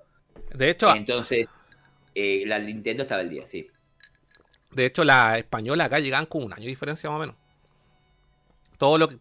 Por ejemplo. Un año. Sí. Claro. Porque eh, PlayStation era tabú en la revista Club Nintendo. No se mencionaba absolutamente nada. Y Nada. acá, y acá eh, empezaron a llegar revistas españolas. La, la OK Consola. La. mm, eh, Hobby, la Super. la Hobby. Consola, la Super Juego. Pero llegaban como un año de diferencia. Y ahí es donde empezamos a conocer un poco el catálogo PlayStation. Hagámoslo. Todo lo que es ¿No PlayStation había PlayStation en Chile? de manera oficial no llegó hasta el año 2002, cuando en plena época de PlayStation 2. Todo, todo del 94 o 95 hasta el 2002, todo PlayStation y se vendían miles de consolas, te lo puedo asegurar. Todo el mundo tenía una. Todo era pirata. Todo el comercio de PlayStation, imagínate que hasta las tiendas retail, como Falabella, por ejemplo, vendía las consolas pirateadas, desbloqueadas. Sí. Para que te hagáis una idea. Otra. Entonces, entonces todo eso, toda la época de PlayStation, todo eso fue pirata. Todo eso fue pirata. ¿Y Sega no penetraba en Chile? Muy Mega poco. Drive, Muy, muy poco. Mega, Mega Drive. eh, yo te digo que en la época de PlayStation había un canal que se llama, había un programa que se llamaba Sega Acción. Y en esa época se, pero yo te digo que dentro de mi círculo de amigos cuando yo era chico, nadie tenía Sega. Todo el mundo era Nintendo, Super Nintendo y después fue PlayStation. Y en la época PlayStation, eh, ahí como mucha gente se empezó a meter y era un poco más grande, en la época yo tenía, no sé, 16 años, eh, entre los, sí, yo creo que a fines de los, sí, pues precisamente en 99, 99, 2000, pegó muy fuerte Dreamcast. De hecho, habían publicaciones acá locales, ¿cómo se llama la revista? Neurochoc, una lo que duró la drink, ahí estaba el Sí. día. Porque eso es Sí. en Argentina igual. Sí, y eh, aquí llegó, todo lo que llegaba era importación, digamos, local, no, no eran grandes empresas, no había, no había, no- yo sé que en Argentina Sega pegó muy fuerte, porque tenía una distribución eh, Por Brasil. por Brasil. Tectoy, que dejaban los países limítrofes, entonces entraba Brasil no es limítrofe con Chile y Mm, Argentina y mm. Uruguay sí, entonces Uruguay dominado total incluso Master System, que es la máquina de 8 bits de Sega, por si alguno no conoce, y el Mega Drive mucho más. Acá la relación es en Nintendo frente al Master System sobre 10 máquinas es 9 a 1 o 9 y medio a 1. Pero en 16 bits es 8 a 2 en favor del Sega. Mm. De hecho, acá Sega, no sé, Sí. Boca Junior, Sí. Lo aman, ¿viste? Sí. Una cosa hinchada, todo, porque Mm. la gente grande que quedó medio nómade porque no hubo más máquinas de Sega. Mm. Entonces se tuvieron que elegir, vamos con PlayStation, vamos con Xbox, vamos con Nintendo, pero la realidad es que el Sega eh, representa la juventud de toda una generación, de la mía también. Mm. Yo cuando me compré el Mega Drive, el hombre más feliz del mundo. 31 de octubre del 94, Y- no me olvido más. Mi- para, Entonces, para sí. que, para que vean la diferencia, Emilio, aquí Sega, el Mega Drive, era Sega Genesis. Y se, po- se comercial. también, allá también. Ah, eh. también. Es que me, me llama la atención porque. Mega por las revistas. Por la revista, ah, ya. No, pero acá no siempre, llegaba la... sí, siempre fue para todos Sega Genesis. Y había, y de hecho, había, había comer- habían comerciales en, en televisión de, de Sega, pero nadie pescaba Sega, era todo, todo el mundo era Nintendo. Era una fiebre por Nintendo. entonces no existe en Chile. ¿Perdón? No hay, no hay fanáticos de Sonic en Chile. Sí, pero, sí, esos fanáticos, yo digo que deben existir. Co- Conozco un par, son muy pocos, pero como que el gran fanatismo de Sega, yo creo que se produjo en Dreamcast. No, no hay mucho, m- no hay mucho fanático. No digo que no existan, porque después me dicen, oye, yo soy fanático de Sega desde la Master System. No digo que no existan, pero eh, Chile es, es conocido por ser un país súper nintendero. Hasta ¿Sí? el día de hoy. No me cabe duda. Sí, de hecho, tú, por ejemplo, vas al, al, al Persa, al, al Bio Bio, un tianguis gigante que hay acá en Santiago, y, todos los locales no venden ni siquiera juegos de Play. Hoy en día, que en un momento eran, estaban todos lados juegos de PlayStation 3, hoy no venden nada. Todo lo que venden es Nintendo Switch. Ahora, yo hago una pregunta. Hace 15 años que lamentablemente Nintendo, pues, yo creo que vos también tenemos una relación con Nintendo de toda la vida, ahora si querés hablamos un poco más de Nintendo, pero hace 15 años que está debajo de la competencia, desde la Wii, Wii U, Switch, debajo de la PlayStation 3 y 4 y ahora la 5, ni hablar, porque ya ni la 4 llega a Nintendo todavía.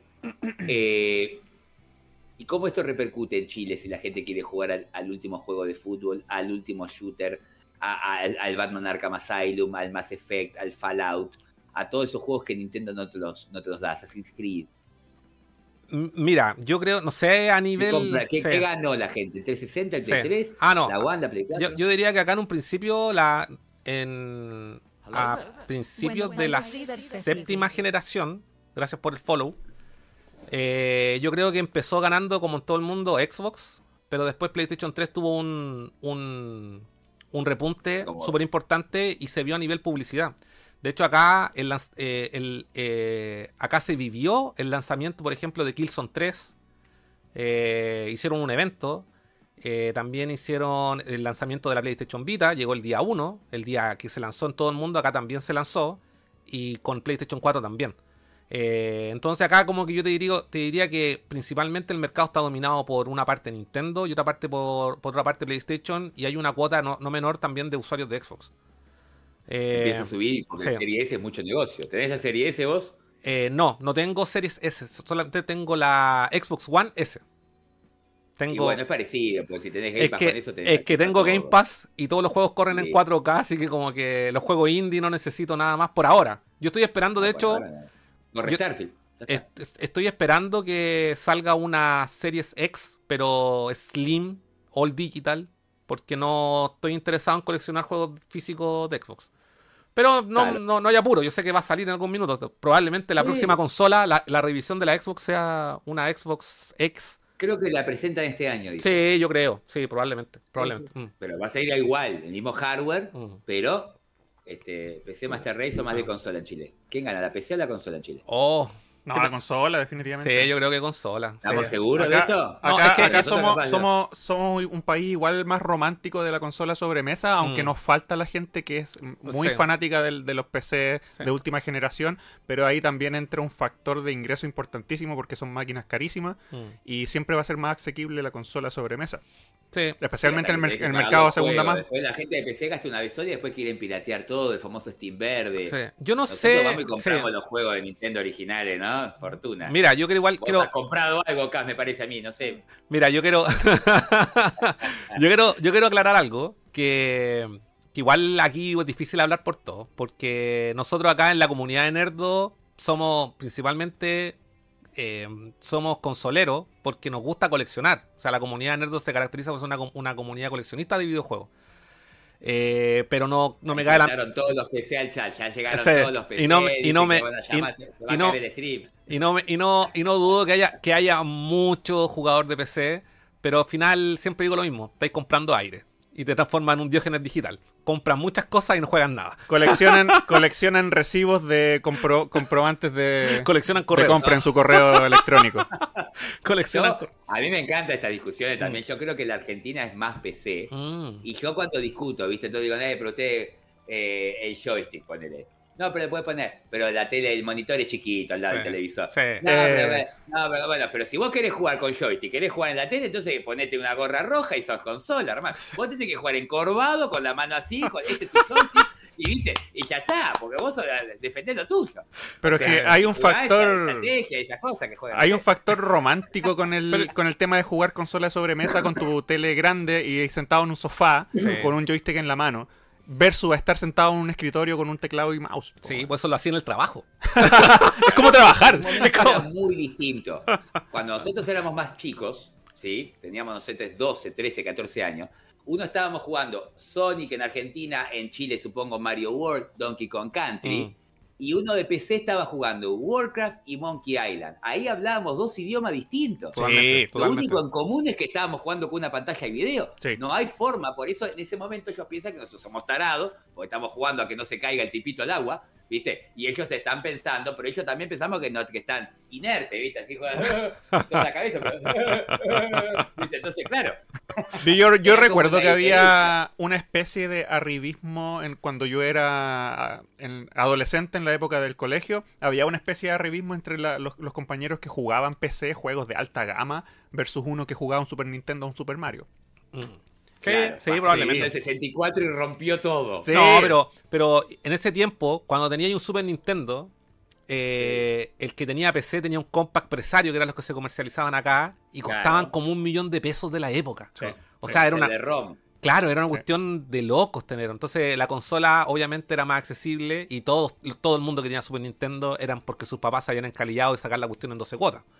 Pero la consola dura unos cantidad de años y al final, obvio, pero cuando vino el Mario 64 no le ganaba ni la compra presario, nada. No, mira, yo no creo, yo no creo que una consola dure un par de años porque no tendría un Super Nintendo conectado ahí que está funcionando. No creo que No, nadie de seis eso Años, seis años de ciclo. de ciclo, seis años de ciclo, En de el ciclo. último ciclo es- empieza a ser superada y todo, eh, Sí. y después la, pero la máquina, el ejemplo grande es GTA V saliendo en un PlayStation 3 que tenía 7, 8 años y se Ahí querían matar, Sí. no estaba ni siquiera en PC, Sí. por ejemplo. O ¿no? Red Dead El Redemption, Super de hecho. Nintendo logra hacer Doom. Mm. El Super Nintendo logra sacar Killer Instinct, nadie lo podía creer. Street Fighter Alpha 2, que estaba en arcade, en Mm. una versión bastante respetable para el Super Nintendo, que sacó tres Donkey Kong Country, hasta un Mario RPG que 25 años después, 26 años después, no va a recibir muchas modificaciones.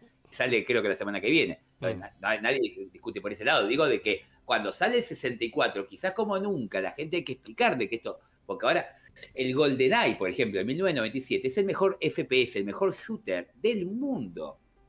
Contando todo, Mm. incluso la PC. Después viene Half-Life ya en el 98 y empezamos a hablar de otra cosa, el propio Quake 3 Arena, pero el Quake 2 no le gana al GoldenEye. Después de ganar en velocidad, todo, pero no, no le gana en juego. Es que, lo que lo pasa, lo que pasa es que ha tenido 64 casi. Sí, lo que pasa es que GoldenEye hizo un cambio de paradigma también y el hecho que haya sido un juego inspirado en una película, lo que hizo Rare y que yo creo que ahí fue donde le dio, como dice acá, el palo al gato, fue precisamente el hecho de que hayan hecho un juego que transmitía precisamente la sensación de que tú eras James Bond. Y te dejó un juego, un juego sumamente narrativo con los pocos recursos que tenía y funciona bien. Por eso GoldenEye era un juego tan demandado y hoy, hoy en día se publicó en Nintendo 64, se publicó en Xbox, que la versión de Xbox es hermosa. Eh, ¿Lo jugaste en su momento? lo jugué en su momento y hoy día lo rejugué en la Xbox y te digo que hasta el día de hoy es un juego que no envejece mal. O sea, más allá de los controles, limitancias técnicas, era una, eran, eran otros tiempos. Yo lo entiendo. Yo jugué Pero- en enero, pero- salió, si está en sí. Game Pass. Yo lo jugué también. Y, En y- una parte ya llegaste al nivel 7. y claro, Pero le pasó el tiempo. Pero- Igual el juego es bueno. el juego es bueno, pero ¿qué pasa? Que, por ejemplo, tú dabas el ejemplo de Quake 2, pero Quake 2 ten- en, en PC habían otras cosas. Probablemente habían FPS, pero había otro componente que era súper importante y aquí hay una gran comunidad gigante de gente que juega Quake, tanto como también las que jugó Counter-Strike. Y el componente online, que en consola no se vivía y en PC sí. Yo creo que ahí está... No, pero el GoldenEye trae cuatro jugadores al mismo tiempo, Sí, que no existía todavía el counter, y yo Sí. tenía eso en mi casa. Sí. Yo tuve los cuatro controles y tenía cuatro amigos inclusive, tres más. Entonces jugábamos, pero nos matábamos. Mis amigos no eran del palo como nosotros. Como ustedes capaz también conocen gente que tuvo el Family Game en Nintendo y Mm. nunca más. Sí. Juegan al Sí, fútbol, sí. al Colo Colo, la U, y ¿viste? Toman cerveza y chao. Entonces nosotros, mis amigos que venían a jugar, porque cuando viene Winnie Eleven, todo ignorante del videojuego vino a ver qué era, porque no lo podían creer, el Superstar Soccer y todo eso. Mm. Cuando yo tenía el Superstar Soccer del 64, no se podía creer. Entonces venían mis amigos a querer verlo jugar, y al rato era poner James Bond. O sea, mis amigos me pedían Mm. jugar al GoldenEye. Yo explico Mm. que GoldenEye era un deporte prácticamente. Aparte de una campaña fantástica. Sí, ¿no? 18 sí. niveles. 18 niveles. Yo lo tengo de memoria, el GoldenEye Mm. para siempre en la cabeza. Este, Aparte que era muy rejugable, era muy rejugable el GoldenEye porque te pedía cumplir con ciertas, con ciertas condiciones para sacar todos los, todos los logros de una etapa. Entonces tú podías Claro. pasártelo, pero después decías, oye, ¿quién era el Dr. Oak? Por ejemplo, Doc, el Dr. Doc. ¿Cómo, los, cómo lo liberáis? Entonces tenéis que cumplir con ciertos objetivos para poder eh, desbloquear o conocer al personaje. Claro. El Mm. juego tiene tres modos de dificultad: agente, agente secreto y agente doble cero. Mm. El juego te obliga a jugar la primera vez la pantalla en el modo agente que no exige cumplir todos los objetivos para pasar Claro. el nivel. El modo agente secreto, que es cuando vos ya podés, no hace falta que termines el juego, cada nivel podés volver a rejugarlo en agente secreto, que le agrega todos los objetivos, y el modo agente 00 es todos los objetivos y recontra difícil. Que ahí Sí. era, no, no- nunca pude meter a Trevelyan en The Cradle en el nivel 18, Mm. por ejemplo, para poder sacar eh, Egipto y México. Pero una vez, muchos años después, traje un nerd y lo hizo y pude jugar Egipto y México, que eran los niveles que sí estaban en el multiplayer, pero tiene una campaña donde aparece el varón de Samedí. No sé si lo ya te conoces, porque es muy difícil Sí, sí, estar no. con, el- con lo que necesitas para, para activar esos últimos dos niveles. Son Mm. 20 en realidad Mm. los niveles del GoldenEye, 18 accesibles. Sí. Tremendo juego. Y, y PlayStation 1 vos me dijiste que la tuviste, que habías Sí. saltado del Family de PlayStation 1. Sí, y PlayStation 1 me lo jugué todo. Todo. Todo. O sea, O sea en- que vos en la época de la PlayStation 1. todo pirata. 64, No, yo no tuve 64. El único 64 que tuve lo tuve por algunos meses donde intercambié la consola con un amigo y él me prestó Ocarina of Time, Mario Kart 64, Star Fox y Mario 64. Falcon te sigue. ¡Wow! ¿Y jugaste a Ocarina? Y jugué el Ocarina, jugué ¿Lo Mario terminaste? 64, no lo terminé en su época. Porque era una consola prestada. Y mi amigo Entiendo. me prestió, me, me pidió la Play 1 porque él podía jugar Marvel vs. Capcom. No, Mar- eh, Street Fighter, eh, X-Men vs. Street Fighter, Marvel vs. Capcom. eh, y un par de juegos más que estaban todos los de pelea. Y él quería jugar todos esos juegos de pelea en Play 1, que era como la forma de jugarlo. Y ahí prestó el 64 con todos esos juegos. Entonces, claro, por ejemplo, mi experiencia con Mario 64 es que me lo pasé, pero nunca le saqué las 120 estrellas hasta hace 3 Ah, años yo atrás. tampoco. Sí. Yo tampoco. Eh, pero pero claro, todo lo de Play 1, porque todo era pirata, todo era pirata, o sea, aquí se jugó, sí, sí, sí, sí. la tuve también. Yo, tuve, Sí. yo compré todo. y todo y lo la Play 1, eh, ¿qué, qué recordás? Porque la Play 1 acá eso estamos hablando el mismo idioma, acá igual. Sí, Los juegos salían sí. 5 dólares y los de Nintendo 64 120 dólares. Bueno, acá- acá, hoy, eh, mira. clarito. te cuento algunas anécdotas de Chile. Acá los juegos de Play 1 los vendían como originales. Todo lo que se conocía acá como paraguayo. Porque los, los- no sé cómo le decían allá, que eran estos discos que eran como originales, pero eran Coreanos, chinos. chinos, paraguayos, siempre. Pobre Paraguay, siempre la, la- la- Sí. la acusamos que ellos siempre. Siempre, siempre, ellos que churuchan todo, ¿viste? Ya acá, acá siempre se conocieron como, como juegos paraguayos eh, hasta que salió la copia nacional en la, en la práctica. ¿Y qué? Te puedo nombrar, no sé, eh, juegos que a mí me marcaron cuando chico, más allá de los clásicos Final Fantasy. Bueno, todo lo que es RPG, todos los Final Fantasy me los jugué en Play 1, no los jugué en Super Nintendo. ¿Te gusta el RPG? Sí, to- todos los clásicos al menos de Play 1, Grandia. Ah, ¿Ya sabías inglés en aquella época? ¿Tenías noción con el inglés? Mira, yo te cuento algo que lo he comentado mil veces acá en Nerdo. Yo me jugué Final Fantasy VII en japonés, sin saber nada. Con lo, vos te creabas la historia de lo que a vos te parecía que Claro, y yo anotaba algunas cosas y con el tiempo tengo eh, memoria eh, visual, entonces logro recordar algunas cosas y sabía cuál era el fuego, el hielo y el viento, el agua en, la- en la- en los elementos del Final Fantasy VII. aprende, aprendés, Sí. aprendés, sí, sí, sí. Pero no me lo terminé en japonés, después me lo terminé en inglés. Y me demoré meses en pasarlo. Em, y cuando llegué, a, te- cuando llegué a Sephiroth yo no lo podía creer. O sea, no, no. Yo dije lo terminé y después se transforma en esa, en esa bestia de una sola ala. Y yo dije, no. Musashi, Xenogears, eh, Parasite Eve, eh, por nombrarte alguno, no sé si me cae con otro entero. Bueno, eh, Sin Maya Resident, eh, Dino Crisis. Solid, todavía no lo has nombrado. ¿Cuál?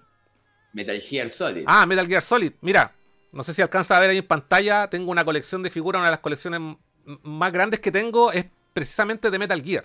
Soy un fan muy acérrimo. grande, muy grande. de la saga. Me he jugado todos los títulos, incluyendo los de MSX. Y si quieren ver mi colección de Metal Gear, lo pueden ver en el canal de YouTube. A la gente que nos está viendo. Tengo libros de arte, figuras, eh, ediciones coleccionistas. eh, Me encanta todo. sí, me- eh, Metal Gear Solid es un juego que para mí me marcó. pero demasiado. Fue el motivo por el cual me compré el PlayStation 3 eh, para jugar Metal Gear 4. Me lo compré meses antes del lanzamiento de Metal Gear 4. Y lo compramos con Furán, de hecho. El, compramos junto el PlayStation 3. Eh, Ah, y compramos y lo Hace mucho, hace mucho son amigos de Chiquito sí. Gamer. Somos. Del amigos 2005, más o del menos. 2005 más o menos. No, ah, desde antes de eso, no. Teníamos nuestros propios caminos Sí. videojugadores. Yo en el colegio, en la escuela, con los compañeros, eh, netamente Super Nintendo y PlayStation. Y después, cuando me conocí con Cass y descubrimos que teníamos en común el, el gusto por los videojuegos, compramos la consola PlayStation 3 en conjunto con un grupo de amigos. Mm. Y las Y- compramos por mayor, porque en ese tiempo las PlayStation 3, año 2008, eran caras. Bajaron un poco el precio por haber comprado La FAT. ¿cuántas? ¿Cinco? De hecho, bueno, no se alcanza a ver. Ahí tengo la. Ahí tengo la, la- la caja de la FAT. A ver, dejar si la puedo sacar. Wow. Sí, sí, yo me acuerdo de un monstruo la FAT. Yo en 2008 abrí una tienda de videojuegos. De verdad. Sí, 10 años tuve una tienda de videojuegos yo. 10 años. 10 años. Y Era el trabajo. y una vez que Ahí empecé a ya. filmar en YouTube. Yo empecé a filmar en YouTube en 2012. ¿Y qué pasó con la tienda? La tienda fundió porque la Xbox One nunca sacó copias. Entonces me mató. Yo tenía más que nada un local de copias. Hasta el PlayStation 2, la Wii, la Xbox 360 me sostenían. Wow. Pero después ya no. Entonces fundió en 2017. Pero tuve, 9 años y medio. Del 2008 hasta 2017 y pico. Casi 2018. ¿Qué pasó con todo lo que sobró? Bueno, se fue repartiendo cosas así, vendí, cosas así. Y después en 2018 me agarró una crisis económica y largué todo. Wow. Macri y todas esas cosas. Bueno, ya veníamos mal. Cambié el dólar, ahora cambió peor todo, pero ya no tengo más nada que vender. Entonces. En un ganas, momento, ¿no? ¿viste? Y el día, al día de hoy, tenía- Nunca, nunca fui un coleccionista porque el coleccionismo es infinito, entonces yo no, no tampoco puedo económicamente, pero yo compré cada máquina en su época. Mm. O sea, yo compré el 64 en abril del 98, la GameCube en junio del 2003, el Wii en junio del 2008, la Wii U en noviembre del 2013, me acuerdo los meses, ¿no? Bueno, Octubre que del 2013. Mm. La Switch en diciembre del 2017 y estamos ahí esperando que saque la próxima consola de Nintendo. Lo que pasa es que también tuve las 5 PlayStation, la Xbox 360 y ahora tengo la serie S. Compré una One también hace poco, la serie S y bueno, tuve el Mega Drive también y el ColecoVision que era el equivalente al Atari de su época. Sí. Yo Atari no tuve, pero eh, jugaba en la casa de amigos, conozco obviamente todo lo que es el Atari. Y tuve el Mega Drive, el Mega Drive me hizo pasar de nivel, pero cuando tuve el Super Nintendo, ahí me cambió la cabeza el Super Metroid. Sí. Mm. El Super Metroid fue como pasar a otro nivel, sentí como que había entrado a la universidad del videojuego. Mm, mm. Yo tengo una anécdota con Super Metroid porque no lo jugué. eh, yo jugué Metroid 1 en NES. Ahí conocí Mira. Metroid. Y no tuve, no tuve, y, y yo, bueno, esto lo he contado varias Era veces, imposible. eh, me hice los mapas, me los dibujaba en hoja. Entonces cuando, sin saber el tamaño del mapa, cuando me alargaba, pegaba una hoja al lado y seguía dibujándolo. Y si bien conocía Super Metroid, no tuve la oportunidad de conseguirlo en la época. Pero eh, lo que sí jugué, y es un juego del cual yo soy fan de Super Nintendo, es A Link to the Past. Para mí, lejos, es el mejor Zelda. O sea, todo el mundo me va a decir Ocarina of Time, yo le digo no. Todo nace en A Link to the Past. Y... Yo diciendo. Pero bueno, si querés No, pero lo podemos discutir, yo tengo harto argumento. Yo también, yo tengo los míos. Yo también jugué por primera vez a Link to the Past.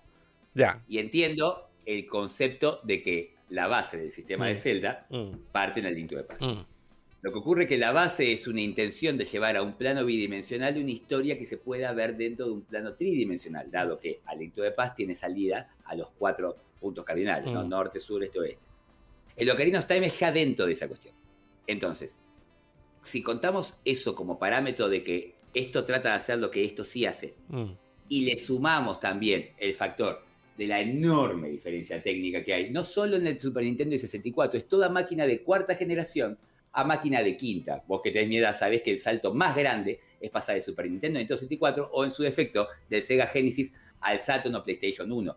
Nunca más fue. Yo me compré la Play 5, lo mismo que la 4. Eh, Exactamente. la- la- eh, antes era una cosa que te quería. Si vos ibas a la casa de un vecino y tenías PlayStation 1 y vos llegabas y tenías Sega, te quería Mm. morir. Mm. O, o- o ver el Mario 64 y vos tenés el Mario World. Ni siquiera el Donkey Kong Country 3 llegaba. Mm. Entonces, todo lo que significa ese plano que es por primera vez el impacto de llegar al alto, ancho y profundo, que es algo que no se va a repetir porque vivimos en el alto, ancho y profundo y hasta que no haya un cambio de interfase, ya sea el Zelda con un casco, que espero ocurra en la década del 30, ahí recién podremos ver si se supera. Después, ahora hablamos del juego en sí. Yo estoy diciendo el impacto de lo que, lo que significó. Ahora, cuando nos podemos hablar del esquema, uno piensa enseguida, claro, son tres templos, pasa algo y después cambia entonces el esquema, lo que el otro es el mundo de la oscuridad, lo otro es cuando creces. En todo caso, tiene mayor coherencia, incluso argumental.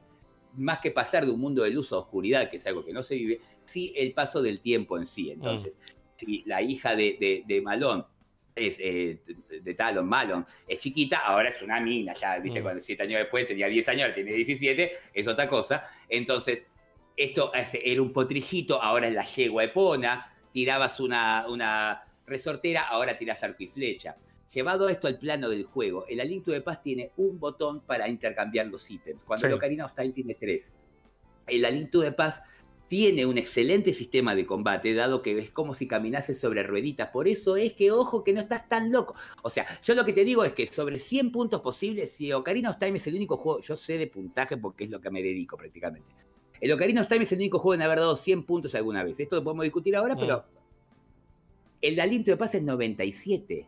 Y desde Alinto de Paz en 1992 no volvió a hace 31 años que no hay otro 2D dedicado a una consola, porque ellos consideran que ahí se agotó. O sea que de alguna Mm. manera tiene su nivel de perfección. Lo que ocurre es que el Alinto de Paz en el periodo, lo que dura el Super Nintendo entre el 91 y el 96-97, es del 92. O sea, sale con 8 megas de cartucho, cuando hay cartuchos de 16 megas, 24 megas, 32, incluso algunos en Japón, de hasta 40 y 48 megas. El Ocarina of Time sale a la mitad del ciclo del Nintendo 64, incluso tiene un mejoras más, que lle- lleva expansion packs siendo uno de los cuatro juegos que lo requieren en forma obligatoria. Entonces está en 256 megas de cartucho cuando la máquina llegaría hasta 512 solamente en dos cartuchos, uno es Resident Evil 2, el otro es el Conquer por la carga de voces. O sea, el 64 muestra todo lo que da prácticamente con el Ocarina of Time, a diferencia del Super Nintendo que uno lo compara con Terra Enigma, Illusion of Time, Illusion of Gaia, o Secret of Mana 3 japonés y lo destrozan en gráficos. Eso también influyó, aparte de lo que significa el Z-Targeting, cuando el otro combate tiene las rodillas, acá pone una forma que es la resolutiva, que ganó el año pasado como mejor juego con Elden Ring. Aparte, el tema del traslado, ¿no es cierto? Si bien tenemos la ocarina, que es una ocarina, incluso en Super Nintendo, por más que diga flauta la traducción, cuando vos ves el dibujito después ves que es una ocarina, y le sirve como work point, si bien tiene las canciones que son ejecutables en Ocarina of Time, que no es una canción automática, sino que son 12 a memorizar, 12. Y eh, tiene también el caballo, cuando no existía el concepto de transporte dentro de un mapa, que luego hecho- se populariza con Driver y GTA.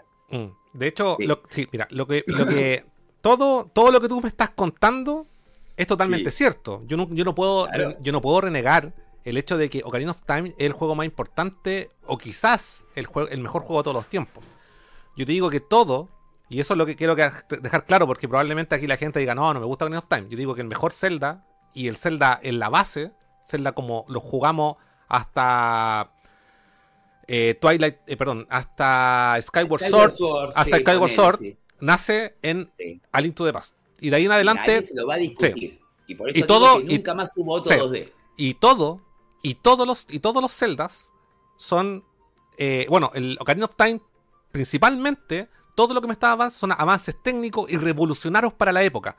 Que no me cae la menor. El Z-Tangering, eh, la ocarina, el uso de la ocarina, la implementación de la música, que probablemente eran cosas que no podían hacer en Super Nintendo. Pero por ejemplo, eh, Zelda's Lullaby, eh, es, un- es una canción que se ha repetido en todos los Zelda y nace en, en, en A Link to the Past.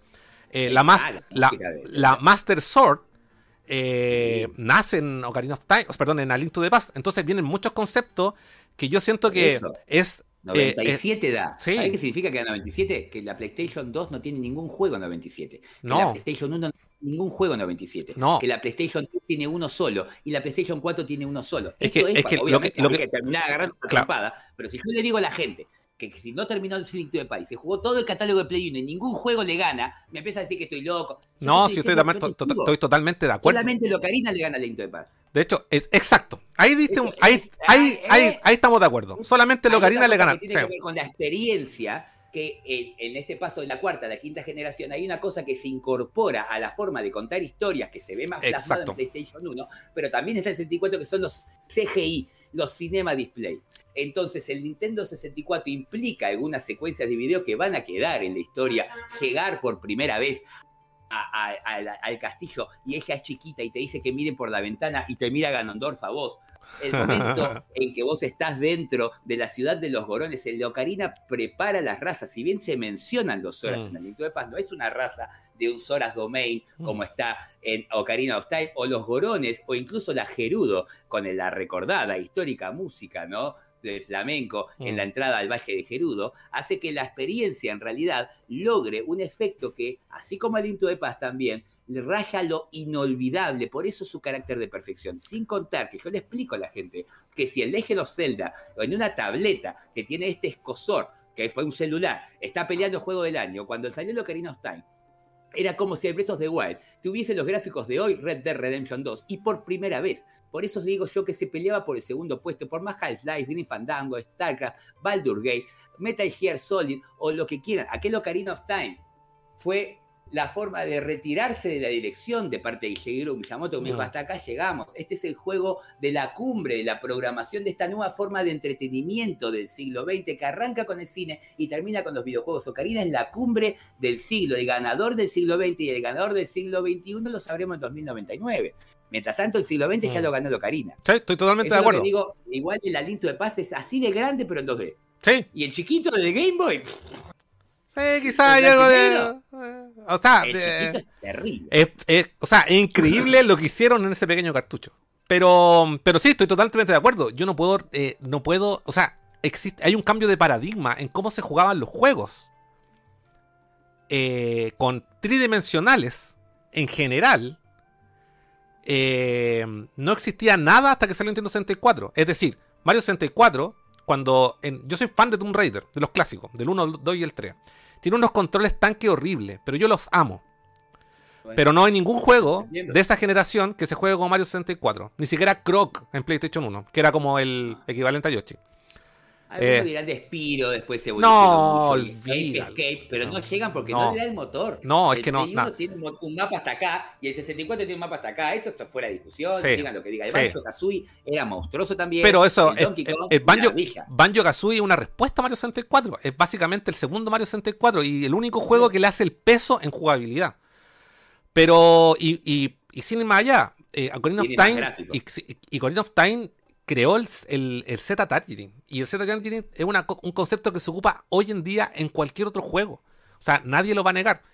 Eh, sin, sin embargo, yo te digo, es por una cosa de experiencia, por lo que me hizo no sé. O sea, yo no voy a discutir, por ejemplo, yo sea contigo sí porque tenemos la misma pero siempre que esta discusión la tengo con alguien menor, que su primera consola fue Nintendo 64, yo nunca le voy a hacer entender que, que Ocarina of Time, o sea, perdón, que Alinto de Paz es mejor que Ocarina of. Nunca, porque lo marcó. Lo marcó. Y sí, igual yo jugué primero a Link to the Past, ¿eh? Yo jugué Ya. primero, yo cuando jugué a Link the Past, Ocarina no existía, recién salía el Sí, 64 y se hablaba que iba a haber un Zelda 64. Yo te digo que Yo cuando, vengo de Super Metroid, me, me- me mató el local. El Yo- Link Past es- para mí es más que Super Metroid. De hecho, cuando yo ve, 96. cuando yo tenía en mi época PlayStation 1 y veía los comerciales en televisión de Ocarina of Time, yo decía, no sé por qué no tengo esto. Yo nunca encontré. Yo te digo que el primer juego que jugué en PlayStation que me de alguna forma me transmitió ese sentido de exploración de un mundo al descubrir. Yo sé que estoy aquí comparando peras con manzana y probablemente muchos se me tiren encima, pero de verdad como que de alguna forma me lo transmitió este mundo desolado, por así lo veía yo, cuando chico, ojo, eh, creo que fue el, eh, como el, que yo sé que me van a, me van a castigar con lo decir, pero el primer juego que jugué en PlayStation fue en PlayStation 2, que era el Shadow of the Colossus. Que yo sentía que andaba, Ah. Que andaba con un con un eh, guerrero, por así decirlo, por un eh, luchador, no sé, un espadachín, y donde tenía que descubrir, porque nada, no me presentaron nada. Yo jugué el juego pirata y levantaba la espada y, y había mucho por explorar. Que finalmente eh, de eso se trata los Zelda, de la exploración. Eso es lo que más Miyamoto. El lo- Colossus es solo una parte del Zelda, como el Sí, es solo una parte. exacto. Una exacto, parte es una parte. Llevada al máximo. Ah, llevada al máximo. Llevada al máximo. Exacto. Pero esa parte sola. Esa Le parte falta sola. La ciudad, Sí, no. hoteles, le pueblos, No, y le falta Es un buenísimo igual, ¿eh? Sí, le falta un millón de cosas. Pero en ese cuan- en, en cuanto a exploración y jugabilidad en Es bueno, 3D, muy bueno. yo lo encontré recién ahí. Pese a que existen millones. De hecho, sin ir más allá. O sea, algo que yo jugué en PlayStation 1, porque como fan de A Link to the Past, eh, mucha gente lo comparaba en su época, es Alundra. No sé si lo conocen en PlayStation 1. Eh, y, todo el mundo decía que es como una evolución de A Link to the Past. Y realmente sí lo es. Pero nunca me. de alguna trans- manera, sí. N- de- eh, pero ninguna, ningún otro juego me transmitió eh, ese sentido de la exploración. Yo digo que juego hoy en día, Tears of the Kingdom o el mismo Breath of the Wild, sí me lo transmitió. ¿Cachai? Que, que como, como precisamente esto de poder explorar y que, o no sé, Elden Ring, por ejemplo, que, la- que el juego te incita a Skyrim, también he tenido otro ejemplo, que te incita a explorar, a conocer qué hay más allá. ¿Cachai? Como, lo que pasa es que con Skyrim, si bien lo jugué, eh, ahí hay problemas técnicos. po, Porque yo lo jugué en Play 3. Después lo compré para PlayStation 4. el- la Legendary Edition creo que se llama. Eh, y, y claro, técnicamente... eh, yo creo que la experiencia, y aquí a lo mejor defiendo a cualquier usuario de PC, eh, la experiencia debe ser en PC. Las, versiones de consola están muy, en muy rotas. Xbox 360 Sí. está muy bien, ¿eh? No, de hecho- Xbox 360 está muy bien. Yo, es que no sé, yo no lo jugué en 360, lo jugué en Play 3, pero la gente que lo jugó en 360 Fue los ten- dos. habían, habían, también tenía, había mucho, mm, habían, eh, habían problemas técnicos de igual forma, diferentes a los de Play 3, pero igual habían temas técnicos. Y recién en Play 4 lo pude jugar de, de mejor forma. Pero, pero sí, al Yo final, pongo a Skyrim ahí arriba como el único juego no Nintendo que llega a esos niveles. Y The Witcher Mm. 3 también. Esto eh, hay que. Yo jugué Skyrim cuando salió en noviembre del 2011. Para mi Xbox 360, en el LCD de 42 pulgadas, casi me muero.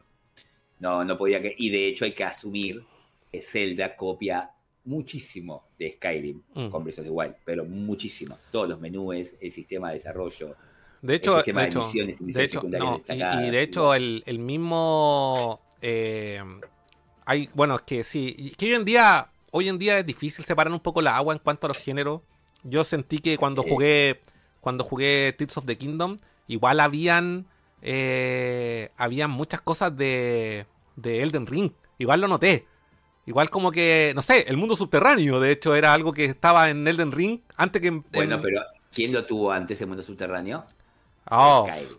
sí, sí, Skyrim. Skyrim sí. tiene el límite sombrío. Vos levantás Mm. una piedra, a ver qué onda, y se en- entra acá y hay un mundo abajo Mm. donde prima los gigantes y la tecnología Dwemer, que era la de los enanos que trabajaban en máquinas de hierro que estaban extintos en esa época ya en Skyrim. Eh, y yo no podía creer lo que estaba. Skyrim es. De hecho, Starfield no llega al nivel de Skyrim ni loco. Lamentablemente, porque yo tenía muchísima expectativa.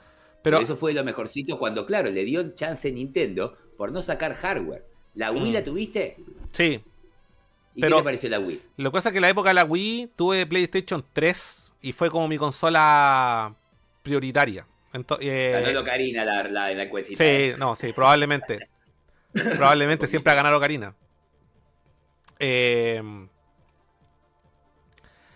eh, Ahí me ah, estamos hablando de, estamos hablando de Wii. Eh, Sí, porque sí, quieren una pregunta que te haga la gente para que veas Sí. qué opinas vos. sí, Porque es una pregunta clave. sí, dale. Dijiste que has tenido experiencia con los RPG y que empezaste a jugar Mm. RPG en PlayStation 1.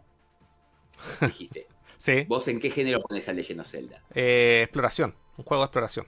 Todos los Zelda. Claro, Son juegos de acción y exploración. Ajá. No, no. No. Si, la, si, me- la- si están esperando que yo diga que Zelda es un RPG, no es un RPG. Eh, de hecho, creo que los modernos, cuando hablo de los modernos, hablo de Tears of the Kingdom, Breath of the Wild, son RPG ocultos, porque no tienen los stats visibles, pero todo te afecta. Eh, pero hay una diferencia entre un juego normal, por ejemplo, a- Alundra, sí, Alundra, Alundra RPG. Y te voy a decir, te voy a explicar por qué. Y este, es el- y, el- y este es un tema, es un tema. ¿Por qué Zelda no es un, un RPG? Porque no tiene stats, no tiene números. Si ¿Pero ¿Es bien, necesario los sí, números? sí. Por Porque el ejemplo, por ejemplo, puede ser, por ejemplo, los corazones, que son opcionales. sí, pero es que, Vos eh, cuando terminás un castillo, el corazón está ahí, vos podés no sí, agarrarlo. sí, Entonces ahí está mi rol. Si yo sí. quiero que el juego sea más difícil, no agarro el corazón. pero Yo, yo me planteo desde la esencia del rol, lo- no desde la técnica, lo que tiene que ser los números. Es que, por- es que tú, tú has igual, jug- a ver, disculpa Emilio, pero no sé si Sí. ha sido tu caso, pero has podido jugar eh, rol, Calabozos y Dragones, Vampire the Sí, Masquerade, sí, sí. no sé, por ejemplo, Sí. todo es con números, todos son, eh, todo tiene stats y tú juegas con esos Pero números. Porque es un juego de mesa. Pero, en los, Entonces, pero no ahí está el punto, El es juego que de ahí está el punto, ahí está el punto. Lo grafica, lo El, R- grafica. el RPG clásico, o JRPG, o más allá, Mass Effect también un RPG, de acción, shooter en tercera persona, pero RPG. God of War Ragnarok, God of War el remake, son RPG. Porque tienen, los, tienen todos estos conceptos, son de acción y tienen números. Tú vas O sea, leviando... tu- God of War Ragnarok que el Tears of the Kingdom, por, por- ejemplo. sí, totalmente. Porque te- podís pon- pu- puedes ponerte armadura y las armaduras tienen niveles. Tienen niveles. Yo pregunto, ¿pero Mm. ¿eso es más importante que el desarrollo de la historia y de la aventura en sí? Porque si vos en God of War Ragnarok, tu partida y la mía, tenemos que hacer un orden determinado. Y Sí. la tuya y la mía son iguales. En Zelda vos puedes elegir a dónde vas. Y eso es que tu rol es una partida más personalizada que la que, la que pueda hacer yo distinta, más allá de los numeritos. Sí. Eso es lo que digo yo, de vuelta a la esencia de lo que es el Action RPG. Más allá, no podemos definir que es por numeritos porque tenga inteligencia o agilidad, cuando está demostrado que si yo le subo toda la inteligencia, el tipito pega igual. Entonces, eso es lo que digo yo, de que no se puede solamente quedar en eso cuando el concepto inicial de lo que es el juego de rol, si uno piensa en un, escena- en un escenario desde el adventure para acá, el adventure era un cuadradito amarillo caminando en un, lugar, que tiene que agarrar y encontrar la llave para entrar a otro lugar que no lo persigan y después está lo que es el concepto del templo. El Alicto de Pases, ese castillo más complejo con un jefe final que después justifica ir a otro castillo para después ir a otro castillo. Y el mapa es lo que une los castillos. Entonces, el concepto de la aventura llevada con corazones, con ítems de acción, es como una acción en un proceso de aventura, como se dice, pero vos tomás el rol por la libertad. Aquel, aquel primer Legend of Zelda, vos no elegís a dónde vas, vos vas al templo que encontrás. Por eso digo yo que si Alundra, que está basado en Zelda, le falta el gorrito, o el Soleil del Mega Drive, o incluso Dark Cloud, o después veamos que es una variable sola lo que plantea Fumito Ueda con Nico y Shadow Colossus, Mm. o incluso hoy Immortal Phoenix Rising o Genshin Impact, todos considerados acción RPG, menos el Legend of Zelda. Más allá de la cuestión de la forma de medir los stats que está presente incluso en Adventure of Link. Es como discutir, Mario Kart es o no un juego de autos. Yo entiendo que no es Gran Turismo, pero no podemos discutir que No. hay conducción ahí. Sí, es que como Por eso digo no sé si que hay una especie de rol. No podría poner nunca más Sí. juego al Ragnarok, que es en origen un beat'em up con elementos de aventura, que ahora es un beat'em up con elementos de RPG, más RPG que al Legend of Zelda, que emula Skyrim, que es como el sumo del action RPG. Sí, lo que pasa es que digo, hay no que- es en, en afán de discutir, es algo que me Claro, gusta no, no, y de hecho, y de hecho lo, entiendo, lo entiendo, pero es que bajo esa premisa, por ejemplo, GTA también sería un RPG. Claro, es Sí. que yo creo es que bajo esa premisa, Sí. obviamente, el GTA es un action RPG. Sí. ¿Qué pasa Lo que pasa es- lo que pasa Me es que- cortan toda la parte de pensar.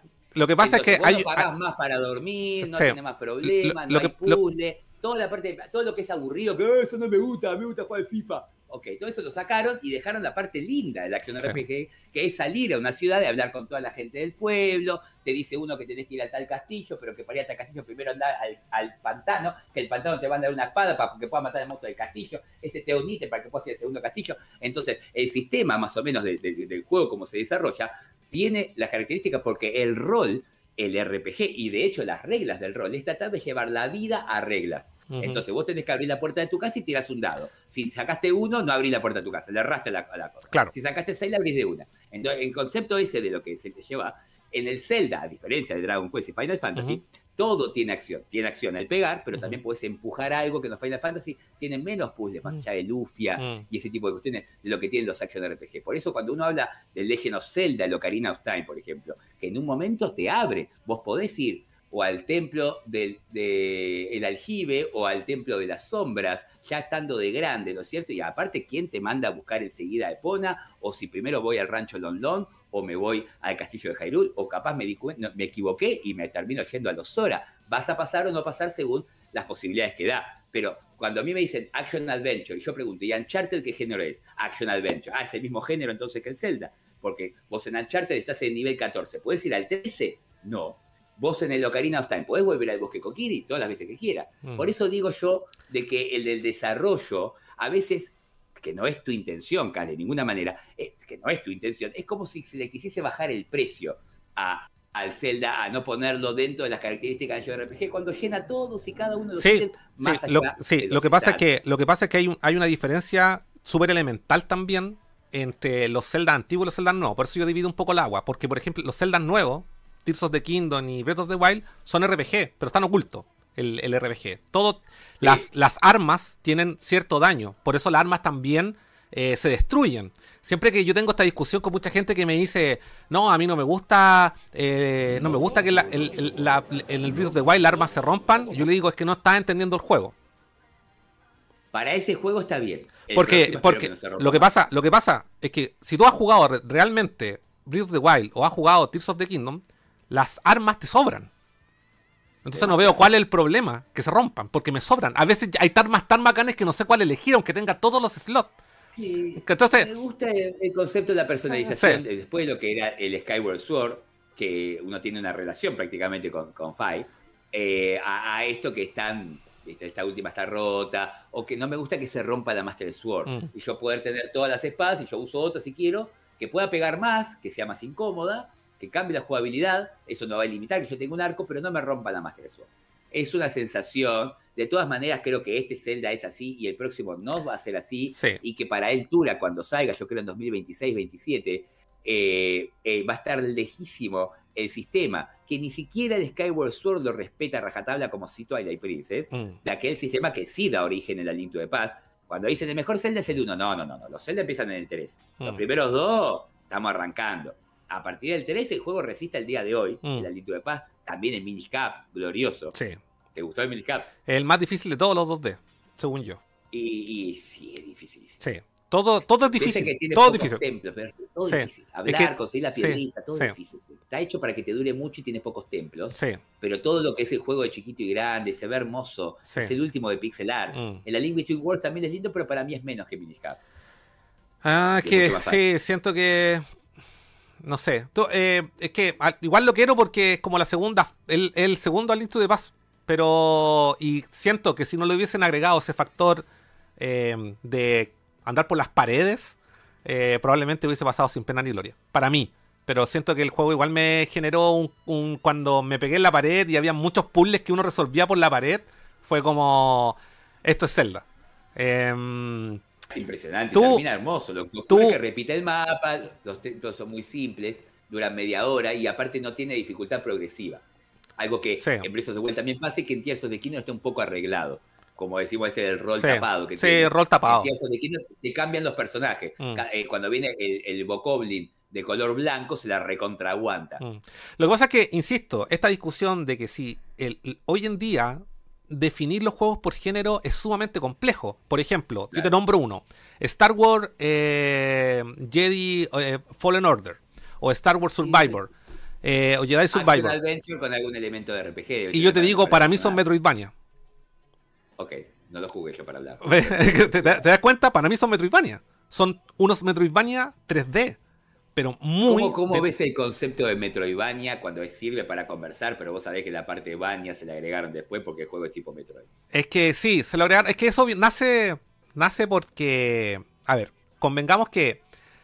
eh, na- ¿Por qué el Vania? Es por Symphony of the Night. ¿Y por qué? Claro. Porque sí, porque se, eh, se inspiraron en el, el mapa de, de, de Symphony of the Night, es el mapa de Metroid. Tienes el mismo color, no hay, no hay ningún, no hay ningún secreto. Eh, pero no me, no me molesta eh, y siento que... que- Yo tengo una teoría de qué pasó, Mm. ¿eh? Si querés te explico por qué, cuál es mi teoría de por qué Sí. se llama Metroidvania.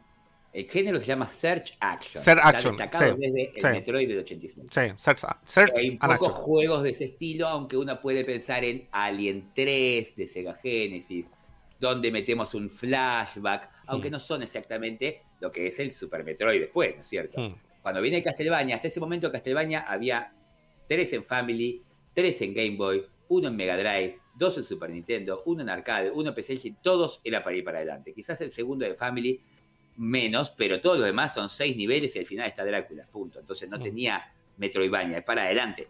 sí, En las siguientes generaciones, no hay Metroid en toda la área 64 y se extraña horrible porque se pensaba que podía llegar a salir. En la siguiente generación, el Game Boy Advance, en el primer año, saca Castlevania Circle of the Moon en 2001, Mm. que es recuperando el estilo de Metroidvania, si se quiere, o sea, con el- o sea, no tiene seis niveles, es un mapa a desarmar como el de Symphony of the Night. Enseguida sale Metroid Fusion, Castlevania Harmony of Dissonance, Metroid Zero Mission, finalmente Castlevania Area of Sorrow. Entonces la gente que conoció muchísimo a través del emulador, porque todos oían Nintendo, pero cuando están en la casa se lo bajan para la PC. Entonces conoció Mm. muchísima gente el Game Boy Advance a través del emulador. Cuando vieron, ellos descubrieron, sobre todo gente más joven, que el juego era tipo ese que me bajé Metroid o el Castlevania, tipo Metroidvania. Y se Mm. le pone la denominación en la primera mitad de la década del 2000 a raíz de la presencia de la gente jugando los emuladores. Hoy igual Castlevania es Sí. y el Symphony of the Night me pongo de pie, es un Ahí, juegazo. ahí me cuelgo lo que dice Sudaka Gamer, que Igarashi efectivamente dijo que fue una inspiración directa a Super Metroid. Entonces,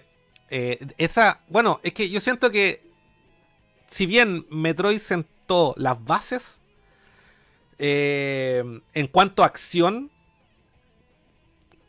eh, Igarashi le dio el toque, el toque final a lo que se necesitaba para RPG. y para cumplir con ese, con ese cuadrado que hoy conocimos, y está, no sé, sin ir más allá, el eh, está el Deadly and Wonder Labyrinth, está Guacamole, eh, eh, Hollow Knight. Hollow Knight. Ahora son todos Son- así. son todos, Metroid. Dread has podido jugar. sí, lo terminé y lo, lo amé. A mí me encantó. Sí, A a mí mí- me parece que después de Super Metroid es el segundo mejor Metroid 2D de todos los tiempos. Mm, sí, sí, sí, probablemente sí, sabes que sí, porque, a ver, a mí me encanta Fusion. Es bueno. me encanta Fusion sobre, en algunos aspectos, sobre eh, eh, Zero Mission. Porque Zero Mission igual, de alguna forma, igual te guía. Y es decisión tuya si lo tomas, eh, eh, si, si tomas el, el segundo camino o no. Finalmente, porque igual tú podís pasarte todo el juego sin completar todo. Entonces, la- y, esa es la gran diferencia porque en Dread igual siempre dejan el camino abierto y tienen muchas formas de terminarte el juego. Entonces eso encuentro que como, como que le entrega ese factor que lo hace como, entre comillas, un poquito más desafiante. Eh, y el Metroid, el Metroid, el Zero Mission te guía mucho. Te guía mucho, te dice hasta dónde tenés que ir. Y eso como que siento que arruina un poco la Igual, experiencia. Eso la de Fusion también lo hace. El Fusion tiene un Navigation Room que te indica directamente dónde tienes que ir. O sea, Es que, es que eso solo pasa si sigue el camino correcto. Porque si no sigue el camino correcto, no te indica dónde tienes que ir. Hay una forma de romper el juego. Eh, por ejemplo, eh, En el Fusion decís. no, en el, en el Dread. En el Dread, Ah, el Dread sí tiene varias formas, pero está hecho a Sí. propósito porque la gente va a buscar eso saltar contra una pared con hecho Claro. bonita hasta que rompas y aparezcas a otro lado. Exacto. Yo no hago esas cosas. sí. Pero el, el, el Dread, igual por momentos te complica. Te dice, está por acá la solución, no te Sí. dice dónde. Sí, El, el, el otro es un navigation room un poco Sí, más directo de sí. Está muy bien porque tiene el efecto del Resident Evil 3 Nemesis Mm, con el Dark Samus que no podés pelear y te tenés que ir. mm. A mi juicio el Fusion adolece de diferentes niveles memorables. O sea, uno recuerda Super Metroid y capaz de por vida los nombres de los niveles, ¿no es cierto? Brinstar, Crateria, Mm. Norfire, Tourian y Wrecker Ship. Mm. Entonces, el, el Metroid Fusion es nivel 1, 2, 3, 4, 5 y 6. El Zero Mission, como está en el mismo planeta Cebes, tiene estos niveles también. Y cuando hoy hablamos del Dread, pese a que capaz haya que tener, uno ya empieza a, a reconocer los lugares, Eh, como también tiene mucha influencia el Metroid Samus Returns de la 3DS, que incorpora el disparo diagonal perfecto, o Mm. sea, con todo el arco, no con diagonales. El mismo estudio. Claro, Mm. de los españoles, Mm. que habían hecho el Castlevania Lord of Shadow Mirror of Fate, También, 3DS, que sí. había sido muy bueno. Eh, Como, primer, como, dieron. como primer acercamiento. Claro. Sí. ¿Cómo anda, don más dibujado? Este, y la verdad es que, que yo creo que ahí está una diferencia, aunque Metroid, Metroid Prime, ¿qué te ha parecido a ti? Me ¿Has encanta, me encanta el 1. Soy fan. De hecho, lo terminé, eh, me, me terminé el remaster hace un, dos semanas atrás. Después de haberme jugado así. El, eh, nueve años atrás me terminé el Prime 1 en Wii, la versión de Wii, y hace dos semanas atrás me terminé el remaster. Y lo amo. Entonces, para mí una de las mejores conversiones de del, del concepto Metroidvania al 3D. Definitivamente lo es. Sí, Que tiene una banda sonora increíble, una jugada increíble. Y la versión de Switch, de verdad, que a quien no la ha jugado, es un juego súper alcanzable económicamente. Es un juego barato, físico. Pero además de eso, es hermoso cómo se ve esta remasterización que hicieron. Definitivamente uno de los mejores eh, remaster que he jugado en el, último, en el último tiempo. O sea, yo cuando hablaban de un port HD de Metroid Prime, yo imaginaba algo como base, lo mismo. Porque es bonito, GameCube sigue viéndose bonito, una consola que soporta bien, el juego corre a 60 FPS, pero la versión de Switch de verdad que es hermosa. Tengo mi reparo con el Echoes, que está alargado a la mala, y el Metroid Prime Corruption, no he tenido la oportunidad de terminarlo, pero sí jugué hartas horas como para tener una opinión, y es un juego que definitivamente está más orientado a la acción.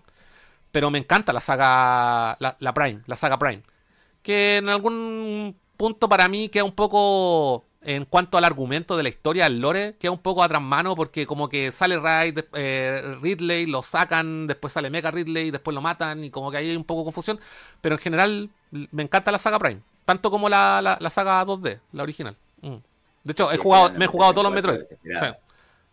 Yo también. Mm. Los Prime en el orden. O sea, yo cuando terminé Prime 1, el Prime 2 todavía no existía. Cuando terminé el Prime 2, recién sale el 3 y después terminé el 3 en 2008. Mm. O sea que yo entre 2003 y 2008 jugué los 3. Lo que hizo que prácticamente esos 5 años estuviese en algún momento del año siempre jugando Metroid Prime. Y extraño esa sensación. Por eso eh, aspiro a que la próxima consola de Nintendo sea bastante más potente. ¿no? Vos sabés Mm. yo tengo una, una teoría al respecto que te la comparto, porque tengo que entender el mundo de Nintendo y sé que estoy en contra de todo lo que piensa el resto del mundo. No sé cuál es tu posición. Igual tenía las mías. te la. Para mí la próxima consola de Nintendo no es una Switch, no es híbrida. Mm. ¿Por qué? Es un GameCube rojo, Ya. tipo un Serie S, que va a poder streamear a la actual Switch. Eso es lo que no le cuentan a la gente. Mm. Cómo se va a enojar la gente y se le va a pasar enseguida cuando vean el Mario. Esto es el Mario, por eso no lo pudimos hacer con en portátil. Mirá lo que increíble. Entonces, esto no ocurre, vos que tenés 43 años, Mm. desde que salió el Mario 64 que tenías 15. Mm. Y fue un impacto terrible de la gente aco- a- a- a- agrupada en la vidriera de la juguetería Mm. para ver el Mario que la cabeza parecía la de Max Headroom. Decía, press start to play. Y veníamos de Mario World, que era un spray con un lindo bigotito. Y eso era de verdad. Le podías estirar la cara encima. Este. Y no se repitió de nuevo porque Luigi's Mansion, porque Wii Sport, porque Nintendo Land, porque Mario Bros. Wii U que no cuenta, porque Breath of the Wild, o Mario Odyssey, que es una salida tapado. El Mario Odyssey no era un impacto técnico. Ese año sale Horizon. Pero ese, Entonces, ese- ese- 64. pero ese juego fue el que vendió la, movió la Switch, de hecho.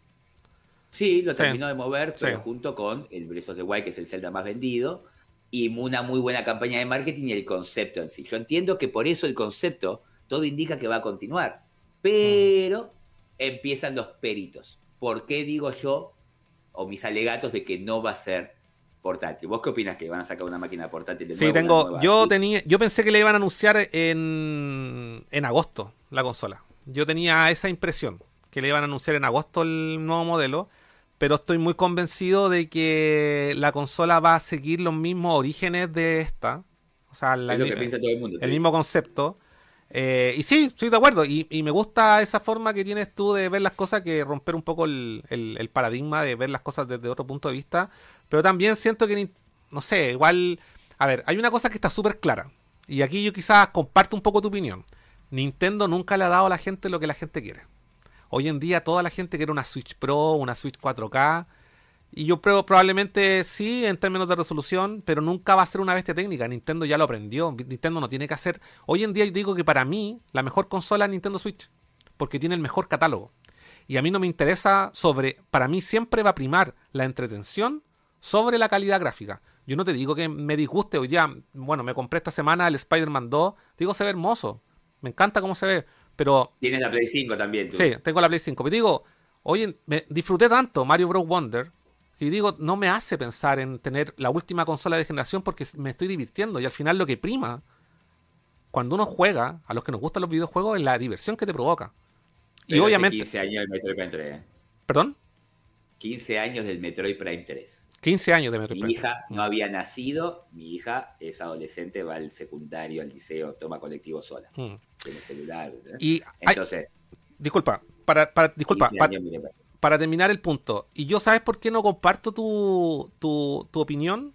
Precisamente por una sola cosa. Que, que Nintendo no tiene portátiles. Y Nintendo vive de las portátiles. Oye, la- el- el Nintendo eh, llevó su saga Pokémon, la saga que ha vivido, y nació en las portátiles, la llevó a la consola de sobremesa. Hoy existe una sola consola para Nintendo.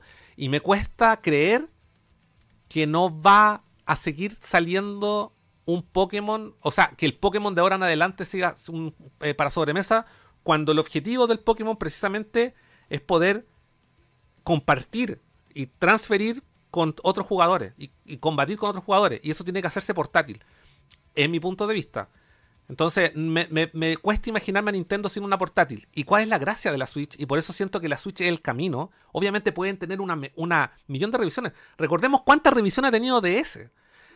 DS la Chota, después la Lite, después la eh, Lite, la DSi, excedidos de tiempo, 3DS, ya estamos 3DS XL, después 2DS, 2, d- eh, 2DS XL, y, transformó la consola un millón de veces. Yo apunto a que la nueva consola de Switch va a ser una revisión de hardware. Que básicamente, y yo lo que espero es que ojalá, y lo dudo, esto sí que lo dudo, que podamos los juegos clásicos verlo un, un pelín mejor, un, o rescalado quizás, no sé. Eh, pero, pero apunto a eso, que yo veo muy difícil que la consola sea una consola netamente sobremesa, aunque si toco tu idea, la, la tomo y digo, mira, a lo mejor va a ser una consola de sobremesa que le vaya a poder conectar la Switch y, y- conectar los juegos y se te van a ver mejor. Mm, Yo te digo sí, pero también hay una capacidad técnica en cuanto a la capacidad del cartucho. Eh, y veo, sí, eh, creo que hay, hab- habían patentes donde se indicaba que la compañía que hacía los cartuchos estaba haciendo cartuchos de Switch de más capacidad. Pero, pero sí, me cuesta un poco creer eso cuando Yo la digo gente... todo lo que Mm. yo veo y respecto Sí. a todo lo que yo creo cómo se respondería a esas preguntas. Mm.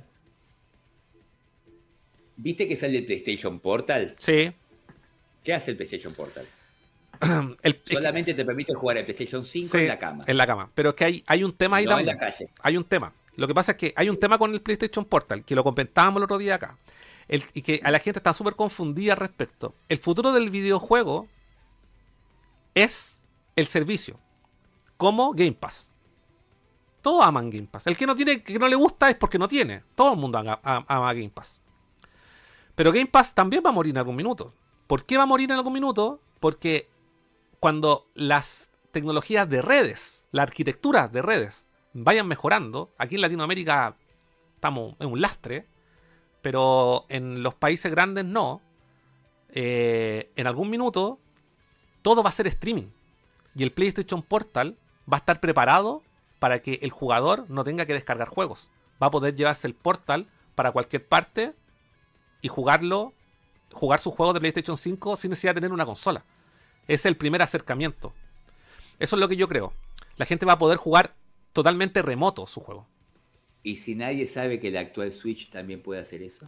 Probablemente, probablemente, pero es que hay una cosa. Entonces, lo que te venden es la PlayStation 5. Claro. venir con cartuchos. Yo te digo lo que creo Sí, yo. Después sí. capaz estoy loco. No tiene- internen ahora, me- ahora que mezclamos un poco la idea, tiene sentido. Game Boy, Mm. cartuchos de Game Boy, ¿te acordás el tamaño del cartucho Sí. de Game Boy? Eso es el triple el cuádruple o el quíntuple de un cartucho de Switch actual. Si llegan a sacar cartuchos así, vos te los comprás todos, Mm, todos. mm. Y yo eh, también. Y si le llegan a poner un holograma, viste, Cada, uh, con la necesidad de físico que tiene el mundo, que te sale el Alan Wake y lo tenés que pagar un digital y te dan un, un comprobante de, tarjeta de crédito. Entonces, con la necesidad de físico que hay, un joystick que venga a ser tradicional de nuevo y que sea con mayores aplicaciones que el DualSense. Nintendo inventa el LIR, la Sí. X direccional, la vibración, el movimiento. Viene Sony después y lo copia. Lo copia. Y ahora Sony tuvo el atrevimiento de sacar el DualSense para ganarle a la vibración HD del Switch. Mm. Nintendo se la va a pagar, el, el joystick de Nintendo se va a poner caliente y frío, según lo que pasa en el juego, según. Mm. O sea, la realidad, eso yo, ahí estoy, estoy bardeando, pero lo que digo es que eh, yo creo que sí va a haber un Nintendo Switch Online que va a permitir jugar a la Switch y va a permitir jugar a la misma máquina, vas a poder compartir las cuentas. Lo que vos te streamees directo, si vos tenés la máquina dentro de tu casa, como me por vas a jugar al Super Mario Galaxy 3 en La misma Switch. Claro, siempre y cuando la tengas la grande. Entonces la gente va a tener la sensación que tiene la mitad del sistema y van a salir a comprar el otro. Tienen que sacar un Mario Kart que destruya al Mario Kart. Yo creo que esa tarea es más 8, difícil. que 60 frames por segundo en 1080. Y la gente lo quiere portátil y con OLED Mm. y se lo quieren llevar a todos lados y que sea más finito que el Steam Deck por menos plata, ¿eh? Mm. Y Nintendo dice, ¿qué? Si yo le pongo Pokémon vale el doble, ¿quién son Steam Deck? ¿Cuántos juegos tienen? Mm. ¿Quién, quién, quién? ¿Dónde están? Entonces, si nosotros miramos, Cas, las comparativas de los sistemas portátiles, que es la base de Nintendo, el Game Boy sale en el 89 y el Game Gear sale en el 90 y le pone color, lo destroza el Game Boy. ¿Cuándo Nintendo responde poniéndole color a los 8 bits? 8 años después. Ok, Mm. porque Virtual Boy se cayó. Seguimos. El PSP sale en 2005 que duplica al hardware del DS. Un DS es un Play 1, un PSP es un Play 2. Un año después, ¿cuánto tarda Nintendo a partir del 2005 en sacar su propio hardware de 108? Seis años después. Casi ocho, seis años. Sale la Vita que destroza el 3DS. La Vita tenía OLED desde el día 1 y casi HD. ¿Cuándo Nintendo saca un aparato que lo pueda superar? Cinco años después con la Switch y con OLED, nueve. Mm. Sale en Early Access en 2021 el Steam Deck, sale en 2022 por 500 dólares, la gente lo quiere más finito, más barato y en 2023 más potente. Cuando Nintendo dice, yo te voy a sacar un sistema más potente que es en 2025-26, le voy a poner Lite Pro, ahora sí te va a poder jugar los que vos no podías jugar en tu casa. Mientras tanto, seguimos con la Switch, que es muy importante para Nintendo que la Switch supere los 155 millones de máquinas para ganarle a PlayStation 2 Mm. y es ahora. Van a bajarle el precio a la Lite, van a bajarle el precio a la OLED, van a descontinuar la común y van a vender este nuevo sistema que va a tener un increíble Mario 3D, a los seis meses un Mario Kart X superlativo y van a aprovechar la discusión enorme que existe en el mundo entre lo que es AMD y lo que es Nvidia cuando Nvidia no tiene una representación fuerte en consola desde el PlayStation 2. Por eso yo creo que lo que no me cierra es que esto a partir de ahí también tenga batería y tenga OLED, cuando el OLED cuatro años después de la salida 2017, en 2021, cuatro años después, le subió 50 dólares al aparato que ya era viejo, por ponerle el OLED, que un televisor OLED hoy es casi incomparable, sigue siendo una tecnología cara, el la Vita le quitó el OLED para tratar de revivirla con dos años, y a mí no me cierra acá que saquen una máquina que le pueda ganar el Steam Deck. Y cuando tiene que sí o sí correr Unreal Engine 5, porque la Switch actual corre Unreal Engine 4. El lastre que supuestamente significa el Serie S, como también significó la Wii, la Wii se enganchó el PlayStation 2. ¿Por qué? Porque la 360 y la Play 3 pedían un televisor que la gente no había comprado. Por eso convivieron las cuatro máquinas. La Play 2 sacó siete FIFAs mientras estaba el Play 3. Siete años es toda una generación. Entonces el Play 2 convivió con el 3, la T60 hacía lo suyo y la Wii se enganchaba del Play 2. Entonces vos te salía Wolverine, el juego era para Play 3 y T60 más grosso y otra versión disminuida en Wii Play 2. El famoso lastre generacional va a hacer que justifique que todos se trabajen un poco menos por el Serie S. Y si Nintendo eh, vende el Serie S, que ya venden en 270 dólares a 470 dólares, se lo sacan de las manos, yo se lo saco de las manos. Mm. Con cartucho grande, con un joystick normal, que se siga streameando, mi actual Switch sigue. Si quiero ir a cagar, como la gente se dice, pero no voy a poder cagar y jugar, a ver, bueno, porque tiene, después, ¿quién va a andar con una Switch por la calle que te matan? Yo entiendo el sistema portátil, ahora para portátil, ¿se precisa más? La máquina corre Unreal Engine 4, corre Doom Eternal, corre Mortal Kombat 12, casi corre Robocop, corre cualquier indie de ahora, el año que viene, el año que viene, el año que viene. Lo que pasa es que hay un Entonces, yo punto. para mí, sigue, sí, yo te entiendo, sí, Ah, sí, sí. Hay un punto. Hay un punto. Yo creo que. Yo creo que Nintendo nunca. Bueno, sí lo ha hecho en alguna parte de ocasiones y cada vez que lo ha hecho ha fracasado. que Nintendo no busca el poderío gráfico. Y esa, esa es una convicción que yo tengo súper. Yo discuto sí, eso también. sí. Yo siento que las veces Discuto que lo ha también. tratado de hacer, ha fallado. Entonces creo que eh, a Nintendo. Creo le- que hay ciclos. Creo que hay, sí, sí, estoy de acuerdo, estoy de acuerdo, pero creo que yo no creo que la próxima consola de Nintendo sea superior a PlayStation 5, sea superior a la. Xbox Series X. Pero con que se acerque. Con que se acerque. vos- o sea, O la sea, Wii lo- lo- PlayStation 3. Están a la par. Y de hecho la no, Wii U... La Wii, la, la- PlayStation 3 es, la Wii es una, sí, si, la la, Wii, si la Wii es una bicicleta, la. PlayStation 3 es una moto. Sí, sí, sí. Nunca una moto, ni, vos ves el mejor ciclista del mundo lo agarro yo con mi moto en la puerta y lo mato. Pero aún así... el que gana pero, el pero, de France, todo. pero aún así, la, la Wii, lo que, lo que tiene Nintendo es innovación. Ese, Sí, ese, es el hay foco. otro temita, pero ya estamos llegando al punto. Esperá que no quiero Mm. ir del punto que estamos llegando. Vos sabés con tus años que Nintendo saque la máquina después. ¿Por Sí. qué? Porque al final de la obra de, la ópera canta la gorda. Mm. Cuando el, el carnaval carioca es al final del cumpleaños de 15. El mejor momento de la película se explota todo al final. El final es el final. Mm. Lo orgásmico del final. El sexo termina en un momento. El orgásmico es el final. A ellos les gusta. Acá arranca la generación cuando lo digo yo. O sea, la Play 1 o el Saturn. Ahora arrancó la Ultra 64, la Nintendo Mm. 64. ¡Pum!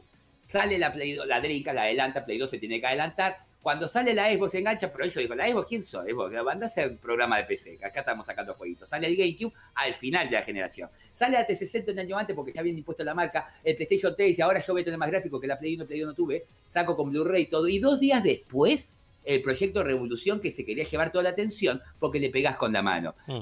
La Wii no pudo resistir, todo es un esfuerzo tremendo, pero no olvidemos que en el año 2012 se cancela Last of Us, se retrasa Last of Us, Bioshock Infinite, GTA V, eh, Tomb Raider, todos los grandes juegos del 2013 y también se iban a versionar para el 2014, recordemos que GTA V, Last of Us, Bioshock Infinite, Tomb Raider, salen también en versión Play 4 porque la Mm. Play 4 no era retrocompatible, la Xbox One sí. Entonces, ¿qué quiero decir con esto? Que Xbox y PlayStation lo cagan a Nintendo y le sacan la consola un año después. Y Nintendo no queda con nada. Si había sacado la gorda, es el Skyward Sword, terminó ahí, como ahora es el. Tears of the Kingdom. Termina ahí. Y durante el 2012 tiene gilada, que Mario Party 9. Eh, Just Dance. Sonic en los juegos solitos, Just, Just Dance. Just Dance tuvo hasta 2020. Pero en 2012 saca Mario Sport Mix, Lego Batman 2, Lego 06. Se Mm. retira los Legos, sale la Wii U adelantada y se equivoca Nintendo. Dice: No, no tiremos la carne al asador, tiremos el Mario 2D tranqui, que igual vendemos, y el año que viene ellos tendrían que haber sacado Mario 3D World día 1, que la gente le guste el Mario. No pasó, cuando salió Mario 3D World ya era tarde, porque salió PlayStation 4 y te aplastó. Y nunca la pudo revertir, nunca la pudo revertir, sabemos lo que pasó, se murió Satoru Iwata. Sale la Switch y se es beneficiada por una instancia que nunca había ocurrido, por eso tengo que hablar todo esto para llegar al punto, que nunca había ocurrido, que es la generación y media. Tuvimos primera, segunda, tercera, cuarta, quinta, sexta, séptima generación. Nunca existió un PlayStation 1 y medio, PlayStation 2 y medio, PlayStation 3 y medio. Eso es cosa de PC. Acá hubo un PlayStation 4 Pro Mm. y una Xbox One X, que claramente tiran un poco más, lo Mm. que extendió la, La generación. generación. Eso les permite meter la Switch y meterse dentro del arco de octava generación. Yo digo que la octava generación Nintendo sacó tres máquinas, la 3DS, la portátil, la Wii U, la de televisor y la Switch es híbrida. Es un nuevo concepto que amerita la mitad del análisis y el doble del análisis, porque es otra cosa. Entonces, espera que ya llegó. ¿eh? Entonces, ¿qué pasa? Tenemos cuarentena mundial. Era el gran momento para que la PlayStation y la Xbox digan, ¿saben lo que pasa? Somos muy grosos, pero ustedes sabrán que estuvimos en cuarentena, no vamos a sacar la máquina, íbamos a sacar en noviembre del 2020, salimos en noviembre del 2021, yo soy PlayStation 5, salgo con Ratchet Clank y con Deathloop exclusivo. Muy bien, Play 5. No, prefirieron salir con Miles Morales, que es un DLC malo del primer Spider-Man, cortito. Eh, o sea, sin juegos, nunca se ve una máquina No. que saca sin juegos. Sin juego exclusivo. La Play 4 había salido con Killzone, la Play 3 con Resistance, la Play 2 tenía Tekken de Bouncer, Mm. la Play 1 ni hablar, la Ridge Racer Tekken. Entonces, eh, ¿qué quiero decir con esto? Que Nintendo ahora callado se permite, después de la salida del Play 5, como yo gané la octava y media, la octava la ganó la Play 4, pero la octava y media la gano yo, entonces yo puedo sacar mi Pro, que es la OLED, los espero a ustedes, y ustedes en vez de sacar juego, van a cosas, pleno 2022, Elden Ring Play 4, God of War Ragnarok Play 4, Horizon Play 4, eh, eh, El Gatito Play 4. La Plague Tale Requiem es el único juego de novena generación que sigue corriendo por Xbox One y cuando ahora recién está saliendo, le permitió a Nintendo aguantar y bajar los costos, bajar los costos, bajar los costos, y cerrar. la generación va a arrancar del todo la novena cuando salga la máquina de Nintendo. Por eso a mí me gustaría un regreso a que para que vos tenés que tener una moto y una bicicleta. Si ellos compran un ciclomotor, una ciambreta, ya te empiezan a complicar la vida aunque vos tengas un Harley Davidson. Los juegos first party, aunque sean hechos con un hardware de un tope de serie S, los first party, Mario, Zelda, Metroid, que es lo que a nosotros nos importa. Estarían Ani- nivel Animal- de lo máximo. que- Animal Crossing y Pokémon. Animal Crossing no tiene tanta exigencia gráfica, Pokémon tampoco. Para mí Pero son los que venden, son los de que de venden. portátil. Cuando uno habla que la Switch es la máquina más exitosa de Nintendo, uno dice tiene 130 millones de máquinas. La DS son 150 y los 100 de la Wii son 260. Entonces la Switch vendió la mitad de la Wii más la DS. Mm. Y aparte, ellos tienen la excusa de vender este Zelda chiquito, uno que te compraba, te da 3DS, yo te saco el Limiting World. Y esperar of the Wild en la Wii U. Y vos compras los dos. Yo tengo la Game Boy Advance y la GameCube, me compro el Minicap porque es chiquito y me compro el Wii Waker y el Princess. Tengo la DS, me compro el Spirit Track, que es otra cosa porque se juega en una pantalla y otro juega con la mano. Entonces acá ellos están obligados ahora que un mismo hardware tenga Y, que sacar y- el mismo y- juego. y por eso, y por eso han sacado, han sacado títulos, no sé, está el Zelda chiquitito, el Link's Awakening remake, y también salió. Pero eh, no hay nuevo. no, no no, no, nuevo no chiquito. no nuevo chiquito. Tears of the Kingdom. Pero probablemente. Mario juega para el 2D. El 2D Sí. queda en el portátil. El Metroid 6, en la continuación del Dread, viste cómo termina el Dread, iría del lado del portátil. El Prime Ujú. 4 y 5 irían al televisor. Eso es lo que creo y es una expresión de deseo, Sí. pero no me cierra, sobre todo el cálculo de la guita. ¿Cómo Mm. van a sacar un Steam Deck más potente, más barato, dos años después del Steam Deck? Cuando la gente viste que dicen, el Tegra era un chip viejo, ya era de 2015. Es que yo Pero creo, si yo Boy- insisto, Sí. insisto, Emilio, aquí, y, y- y quiero dejar esto súper claro, Nintendo no apuesta a, la, a lo técnico. Lo, lo de Nintendo Ah, va a la va. innovación. O apostaba, Sí. o quizás, no sé. Pero para mí va a la innovación. Y la gente lo que busca, quizá hoy en día, Nintendo nos sorprenda con algo que no esperamos. Yo creo que a lo mejor no va a llegar a algo ultra revolucionario en cuanto a capacidades eh, eh, visuales o técnicas, en cuanto a rendimiento gráfico, sino que va a sorprendernos con otra cosa. No sé, la misma Nintendo Switch. No solamente una consola híbrida, sino que además tú los controles los podías. La consola al tiro por defecto, el sistema base es para dos jugadores.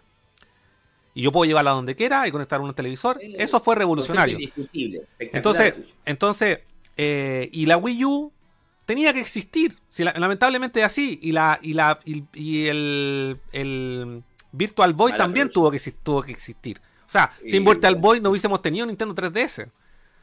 Entonces, es- Sí. sí, van de la mano, van de la mano. O sea, estos errores de Nintendo simplemente lo fortalecen. Y el, el- el hecho, el hecho que haya salido una Wii, que técnicamente no era, no era más que un- una GameCube con un poco más de RAM, exacto. pero donde revolucionaba en la forma en que jugar. Y ahí Nintendo llegó a un público gigante, que era toda, hizo jugar a la gente que no jugaba. Y ese fue el, ese fue el acercamiento de, de la marca a un público mucho más popular. Sinceramente, no sé si el objetivo de Nintendo hoy en día sea vender más consolas que PlayStation. Probablemente no. El, ese objetivo lo tiene Xbox. Xbox quiere tener. Xbox quiere. Lo que busca. Si a lo, que, a lo, que, lo que les deja las consolas. O sea, perdón, lo que le deja a la empresa es la venta de software. Y ahí Nintendo es líder. Nadie le gana. Por eso los juegos, seis años después, un, un Zelda. Imagínate. Un Zelda Breath of the Wild sigue costando lo mismo que el, que el día del estreno. Si sacan una, máquina así potente como digo yo, ¿vos te pensás que la gente no la compraría? Definitivamente, es que la gente lo va a comprar porque es Nintendo. Pero ese, lo que tiene que hacer Nintendo es dar un atributo diferenciador. Como lo hizo con Switch, como lo hizo con Wii U, como lo hizo con Wii. Lo que pasa es que en Wii U fue un tema. Había una confusión. De hecho, hay en las tiendas de Estados Unidos decían, ponían Wii blancos, Wii U celestes. Para que la gente no, la gente no entendía. Mucha gente hasta el día de hoy cree que la Wii U es solamente la tableta. ¿Me entiendes? O sea, de marketing mal hecha. También, Está- digamos, entonces, la sí, sí, sí, La Wii U no tenía juegos. también. Pero, tiene, pero, que- un catálogo sólido. Tiene un catálogo sólido. Discutible. Mira, Está, pero es discutible. es que todo, es que si hubiese sido discutible, ninguno de esos juegos lo hubiesen sacado para Switch. Y hoy en no, no. día, juegos solamente. que no podían quedar muertos ahí, obvio. Por Sí. eso es una octava generación. Es una octava generación. O sea, eh, ellos no pudieron hacer lo que era la, la Switch, hubiese salido en 2012, pero es más vendida todavía. Lo no que- podían todavía y no, no, no, ahora para. Dicen Lo que, que- si es bien que- la dejó ahí Xavi Pero igual to- se murió. to- todos los juegos de Wii U que son first party son juegos excelentes. Tiene el tremendo catálogo. Tiene Bayonetta 1 y tiene Bayonetta 2. Y el Bayonetta 1 corre mejor que en Xbox y corre mejor que en Play 3. y tiene Bayonetta 2. Y Bayonetta 2 es un juegazo. Mucho mejor que el 3. Y de hecho corre mucho mejor Bayonetta 2 que el 3. Entonces, Porque, ¿Sabes Eh, por qué es eso? ¿por qué? Porque la máquina va al televisor. Eso es lo que veo yo. Están limitados por la tableta. No quiero más limitaciones de tableta. Pero, pero Bayonetta, pero, pero Bayonetta 1 y Bayonetta 2 corren tan bien como en la, como en la, como en la, como en la Switch, o perdón, como en la Wii U. No hay diferencia técnica. Porque salió años después. Sí, sea, no hay, no hay diferencia técnica. Yo, te Bayonetta- decir- yo te digo, Xenoblade Chronicles X nunca salió en Switch. Y ese es el juego más zarpado de Wii U. ¿Cuál? Perdón. Xenoblade Chronicles X, muy superior en gráficos a Xenoblade 2 y 3. Pero eso fue por, por una flojera. Es por una flojera que no lo ha sacado, no lo, ha sa- no lo ha sacado, no lo han sacado en. Mira, hay como tres títulos. De hecho, de hecho, hay dos que según yo son importeables. O sea, lo pueden hacer, pero no lo han hecho. Kirby Cursus Rainbow, si no me equivoco. Eh, no, Sí, eh, que tenés sí, que dibujar porque tienes que dibujar en la tableta. Rainbow Core. Rainbow Rainbow Course, sí. Y el Star Fox Zero. Star Fox Zero. ¿Por qué? Porque Star Fox Zero lo jugáis la mitad en la tableta y la mitad en la pantalla. ¿Esos juegos los pueden transformar a- a Switch? Probablemente sí. Pero. Y transformaron el pero- el Frame 5, que era Sí, todo de pero, cámara y el- piensan que. pero insisto, la Wii U tiene un excelente catálogo de exclusivos. Yo la compré, la tengo Sí, en el cuarto, ¿eh? sí. La tengo. Sí. Pero, por ejemplo, aún hablando de exclusivos, ¿no? Y ahí ya también en cualquier momento voy a tener que, que ir a cenar, pero Sí. cuando, cuando uno piensa en Nintendo, a mí, yo siempre compro el PlayStation igual, porque el PlayStation es una máquina de pueblo, tiene que tener las copias, el fútbol, hay Sí, yo. Exclusivos Nintendo, japoneses. Exacto. Sí. Bueno, Silent Hill, Final Fantasy, ahora estoy esperando Spider-Man. Eh, bien. A lo que voy es que yo juego Nintendo igual, porque ahora yo, para justificar mi periodo con Nintendo, que dura aproximadamente 5 años cada consola, esta de Switch está un poquito más largo, eh, yo mido el top 5 de la máquina. Entonces uno piensa que el Nintendo 64 que hablamos hoy. Tiene Ocarina y Majora, tiene GoldenEye, tiene Mario 64, tiene Conquer o Perfect Dark, listo, ya está, no pido más nada. Después todo lo demás en Play 1, tiene más cosas igual, pero te digo el top 5, mirá los juegos. Mm.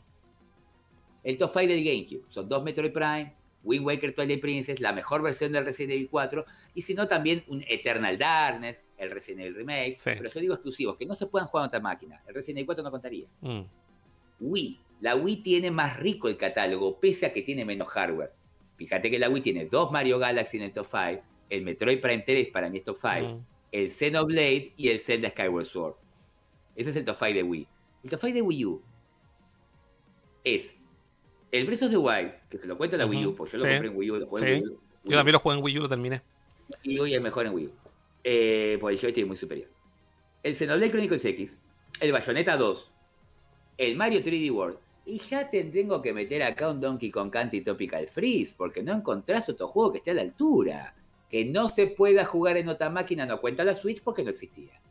Entonces, ya entra un 2D que es mejor el Tropical Freeze que el Donkey Kong Country Returns de Wii, y no sé, y le gana el Super Nintendo, y yo te diría que al 2 de Super Nintendo no Mm. le gana. 25 años después, y tengo un 2D. Y la Switch, que está bien, que tuvo un tremendo catálogo de exclusivos, ahora estaríamos entre Mario Bros. Wonder y Bayonetta 3. A mi juicio, después es el Xenoblade Chronicle 3, el Metroid Dread, el Mario Odyssey y el Tears of the Kingdom. Raspando armó con juegos 2D en plena época del HD, sin Metroid Primes, sin un Mario que supere a los Galaxy, sin celdas tradicionales, que no está mal lo que hicieron con Zelda, pero también faltando el exclusivo novedad que no era del club, como por ejemplo GoldenEye, Conquer, Eternal Darkness o hasta el propio Xenoblade, Mad World, eso es otro Mm. nivel. Acá podemos hablar de Astral Chain o un muy lindo Kirby. Yo no me tiro en contra de la Switch. Mm. Yo digo que en un momento, Cas, yo juego el primer juego que juego es Mario Odyssey, lo termino. Y no jugué un juego tan... Eso fue en 2017 Ujú. primero de enero del 2018. No jugó, pasa todo el 2018, pasa todo el 2019, pasa todo el 2020 la cuarentena. Recién en 2021 el Metroid Dread llega al nivel del Mario Odyssey. ¿Cuánto tiempo jugué al Mario Odyssey hasta que lo termino? ¿Viste la canción Jump Up Star, la minita que es un, un momento espectacular? 15 días. Metroid Dread es Metroid 2D, leí todo el día, y 15 días, no es Prime que dura 3 meses. 15 días. Entonces, recién en 2022, a 5 años de tener la máquina, el Xenoblade Chronicle 3 me hace estar un largo rato. Yo terminé hasta el Chain, yo estoy diciendo los picos. No, Mario Ultimate Alliance 3 también, pero eso 7 y medio. Yo te digo 9 puntos para arriba. Entonces, el Blade Chronicle 3, para llegar a un Tears of the Kingdom que da el cierre, el moño, la máquina, ahora Mario Wonder, el Princesa Peach Showtime, yo te lo juego, a veces no va a entrar al top 5. Mm. Entonces, está forzadito y por eso en el top 5 general, el general que digo general, disculpame que hable mucho, pero. Eh, es- el general incluye los juegos de PlayStation. Entonces, en la época de 64 y PlayStation, si yo tengo que armar 5, y solo 5, porque son 5 dedos, no chamullar, solamente hay que elegir los 5 mejores, son 3 de 64, no se puede repetir franquicia. Entonces, solamente Ocarina, Mario y GoldenEye. Y 2 de Play 1, Final Fantasy 7 y Metal Gear. Ese es el top 5, Mm. de aquella, son 3 a 2. En la etapa Play 2 y GameCube ya son 2 y 2 y un empate. O sea, el Resident Evil 4 están las 2 y entra. God of War 2, Metal Gear Solid 3, Metroid Prime, Twilight Princess. Ese para mí 5 de aquella empate. Wii, claro, la máquina tira menos. Entonces, de gracia que metió un par en el top 5, porque Skyrim, Batman Arkham City, Bioshock, sin contar GTA, Red Dead Redemption, y te meto Mario Galaxy y te meto Skyward Sword. Ahora, en el top 5 de esta última, y meto a la Wii U y a la Switch juntas en la consideración Ujú. Y meten solamente al Zelda entre lo que es Last of Us, Uncharted, God of War, God of War Ragnarok, Elden Ring, Sekiro, Red Dead Redemption, Witcher 3, Cyberpunk, que son todas cosas que la mirás de afuera. Entonces yo digo que van a sacar una máquina que el día 1 va a sacar Elden Ring y van a tener una versión para no quedar tan afuera. El multiplataforma Nintendo lo va a volver a tener y va a marcar la diferencia con los suyos. Después la llevada a la portátil es Soto cantar. Yo sé que me pongo insistente, pero la realidad es que ya tendrían que haber dicho la palabra Switch. Está como prohibida. Ellos hablan de nuevo hardware, no dan Mm. ninguna noción de nada. Hay cosas que se les escapan, como por ejemplo, capaz no vamos por la tradicional, porque dice, va el periodista, ustedes siempre innovan, ¿con qué nos van a sorprender esta vez? Mm. Se capaz esta vez no vamos. Sí, estoy de acuerdo. Ustedes, los Estoy de gráficos acuerdo. no les importa. ¿Qué gráfico van a tener ahora? Capaz ahora sí importan los gráficos, le dicen. Sí. Sí, estoy, Ah, sí. es que lo que pasa es que, no, es que Cuatro años esperamos para bajo, bajo, bajo, bajo ese concepto, perfectamente puede ser una new super, una new Nintendo Switch, donde tenga mejor capacidad gráfica y siga siendo el mismo, el mismo hardware. O sea, el mismo, el mismo concepto con distintos hardware. Y tenga los juegos, tenga Elden Ring, eh, tenga los juegos de última generación. O sea, hay una. Hay, eh, a ver, insisto, esto es súper claro. A Nintendo nunca le ha importado. A Nintendo no le importa tener Witcher en la consola. No le importa tener Pero Doom. si lo puso, Son, pero pero, es que no es, no es, no, no es, sí, están. Pero no es, no es algo que Nintendo busque. Son las compañías que quieren vender su juego en la consola más vendida. Eso es lo que pasa. manera. La cantidad de consolas de Nintendo Switch que hay es gigante. Todo el mundo tiene Para una. es, Nintendo sabe que no puede tener tales juegos, pero hay algunos que me los haces igual porque son No, clave. es que yo creo es que, es que eso, es- Witcher, ese concepto, Doom y Mortal Kombat. ese- Eso lo tenés que tener igual. ese capítulo, ese capítulo Nintendo lo superó hace rato. Yo creo que Nintendo hoy en día no le interesa tener el Doom, pero si lo quieren hacer, háganlo igual, po. Y ahí, y ahí hay un traba- hay un trabajo técnico y el Doom, los, los dos de Doom 2015 y Doom do- eh, Eternal son excelentes ports, excelentes ports. Sí. En lo que hicieron ahora con Red Dead Redemption, yo me- de verdad me caí, me caí con yo no yo no pensé que iba a ser también, se ve mejor que en Play 3. Entonces, Y es más potente que la PT. entonces, eh, yo creo que va a tener una revisión, eh, pero insisto, eh, a Nintendo no le importa. A Nintendo lo que le importa es vender su hardware, vender sus amigos, vender su tipo de cartucho que es único. Y Nintendo siempre ha hecho negocio con eso. Lo hablamos en el capítulo del lunes pasado con Dr. Afro Kitty y con Sudaka. Eh, Nintendo siempre ha hecho negocio con eso. Entonces, eh, yo no sé si a Nintendo le interese tener hoy en día Jedi Fallen Order, que es un juego que salió igual obviamente súper roto, o Final Fantasy XVI, eh, o por ejemplo, un ejemplo, no sé, o Cyberpunk, no sé si le interese. La actualización de hardware tiene que venir sí o sí, eh, es algo que estamos los dos de acuerdo. Pero yo no sé si sea la búsqueda de Nintendo, yo quiero que estos juegos estén en mi consola, porque Nintendo va a hacerte un Mario, y va a hacerte un Mario que no va a ser revolucionario gráficamente. Va a tener nuevas mecánicas, va, va a innovarte de otra forma, te va a sorprender con otras cosas. Mira, sin ir más allá, para mí sigue siendo mejor Mario 64, Mario Galaxy, sobre Mario Odyssey. Sobre Mario Odyssey. Lo destrozan. Lo porque Mario Odyssey Pero no, porque no- el Odyssey está limitado. Pero no es por un tema no técnico. todas las ideas. Pero claro, está limitado por un tema de idea. Pero te ahí tú, tú me estás Exacto. respondiendo lo mismo que te digo yo. No es un tema de. Por eso digo, la- es Nintendo prioriza la innovación, el juego, Pero- sobre. O sea, mira, Mm. la respuesta te la da Breath of the Wild, que es un juego que es igual al primero. Para quien no lo ha jugado, pero quien lo jugó sabe que es una, una experiencia totalmente distinta. Y yo que lo jugué, no necesito los gráficos del Red Dead Redemption 2 para haberlo disfrutado tanto como lo disfruté. Y no hay ningún otro juego que me haya sorprendido tanto. Por ejemplo, Elden Ring, o sea, perdón, eh, Red Dead Redemption 2 no me lo he terminado. Cada vez que lo juego me duermo. Cada vez que lo juego duermo y no me pasó eso con el primero. Pero en Elden Ring yo me pegué y jugué 12 horas seguidas. A mis 42 bueno, años. Es muy bueno. 12 Es horas seguidas.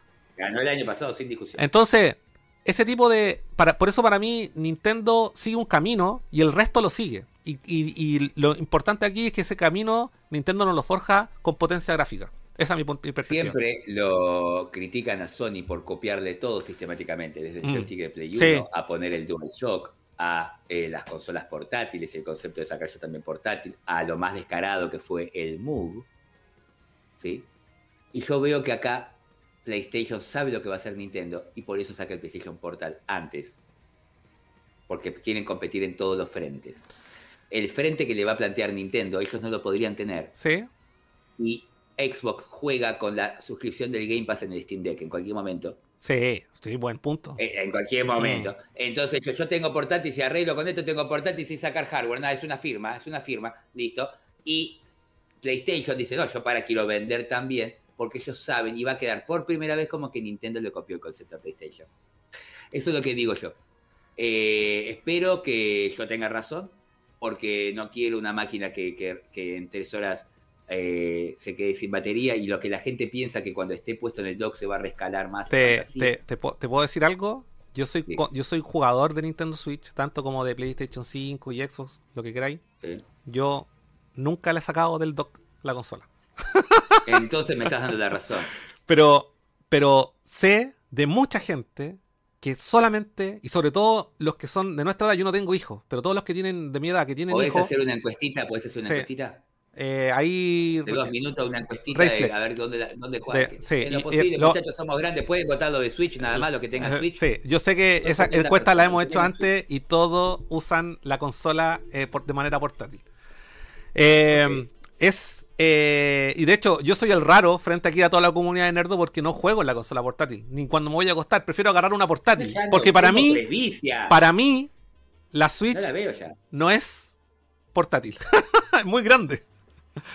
Eh, ¿Y cómo Eh, va a ser una Switch? ¿Vos viste lo que es el Steam Deck? Dice, Sí, vamos a jugar con sí, esto. no, el bolsillo, gigante- mirá lo que es gigante- un ladrillo, te mata. sí, no sé, para mí es demasiado grande. ¿Por qué perdió el Game Gear contra el Game Boy? Ojo Sí. que se pasan de rosca de portabilidad. Yo te digo, no está tan mal lo que yo te digo. Por- es que el, Eh, motivo es, es- es Tetris. Eso es todo.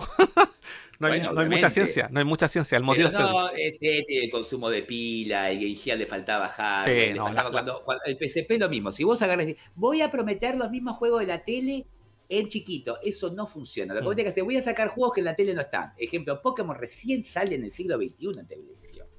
Kirby sé. surge en, tele- en portátil. Hay juegos que son de la línea de Professor Layton o Phoenix Wright, que son para portátiles. El Hotel Dusk de la Nintendo DS.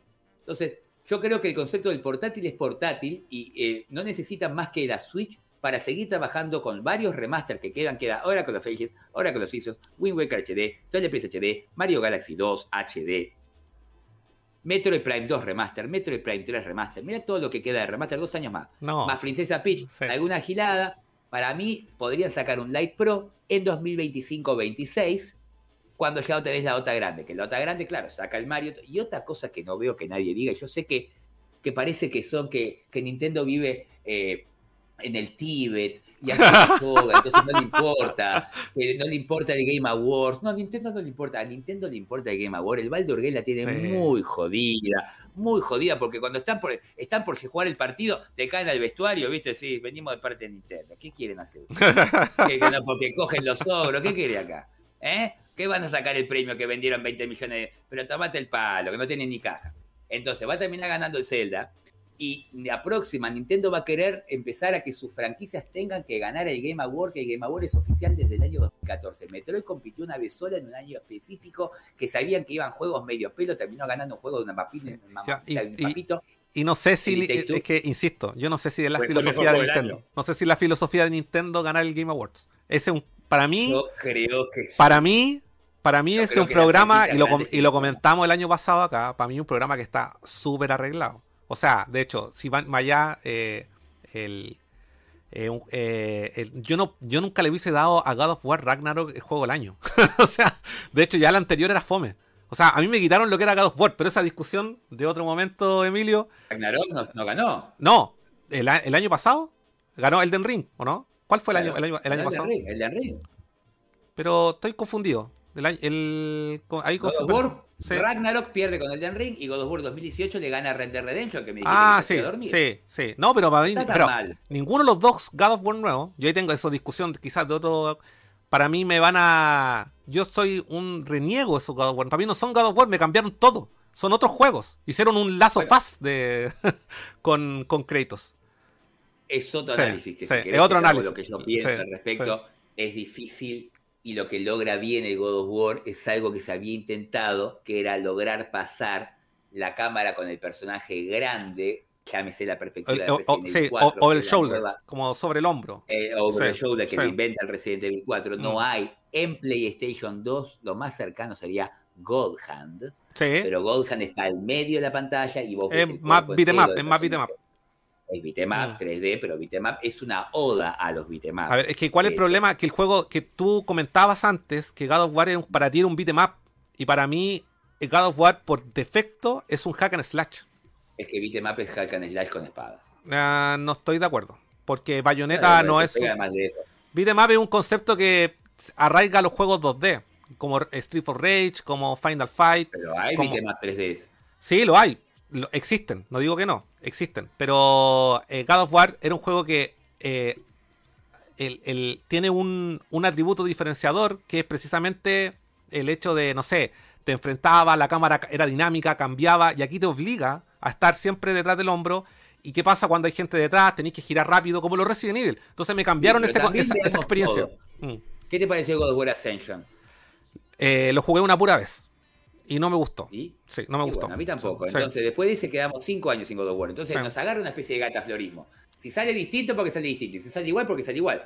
Es que yo, yo. por lo menos que- creo que sí. de PlayStation 3 a PlayStation 4, el juego que más cambia visualmente es precisamente God of War. Más que Uncharted, que Last of Us Pro, el cambio de perspectiva. Yo entiendo que cambió, también nos dio una historia de Kratos muchísimo más profunda. Yo jugar al God of War con mi ex mujer embarazada y jugar al God of War del otro, ya con mi hija grande, y entiendo el pibito Atreus, lo que significa el guacho que a veces rompe las pelotas. Pero ¿er- Entonces- era, ¿era necesario revivirlo? ¿Era necesario revivir la franquicia? ¿Y no haberla dejado morir donde murió en el 3? Esa es mi pregunta. eh, bueno, o sea, en cuestión de ventas, se ve que sí. es que, es que eh, si por bajo, bajo juego- ese concepto tendríamos a Chanter 5. Por eso te lo digo. Entonces, para mí, la, no la- lo descartes, ¿eh? No lo descartes. no, con no sé, pibita, no, no, no, estoy, no estoy descartando nada. Lo que quiero transmitir es que eh, mucha gente alaba este cambio de, gene, de perspectiva que tuvo God of War, pero para mí dejó de ser God of War eh, como, tal como lo viví. Bueno, pero estamos No, llegando sí, al punto de eso. sí. Estamos en la era de que el God of War reinventa el concepto de Mm. pegarle a la gente. Hack and Slash, 'em pero lo intentó David May Cry, lo, lo reinventa. Entonces, ese es fin de la era Play 2, 2005, y el último juego de la era Play 2 real, 2007, real, digo, no FIFA 14, real.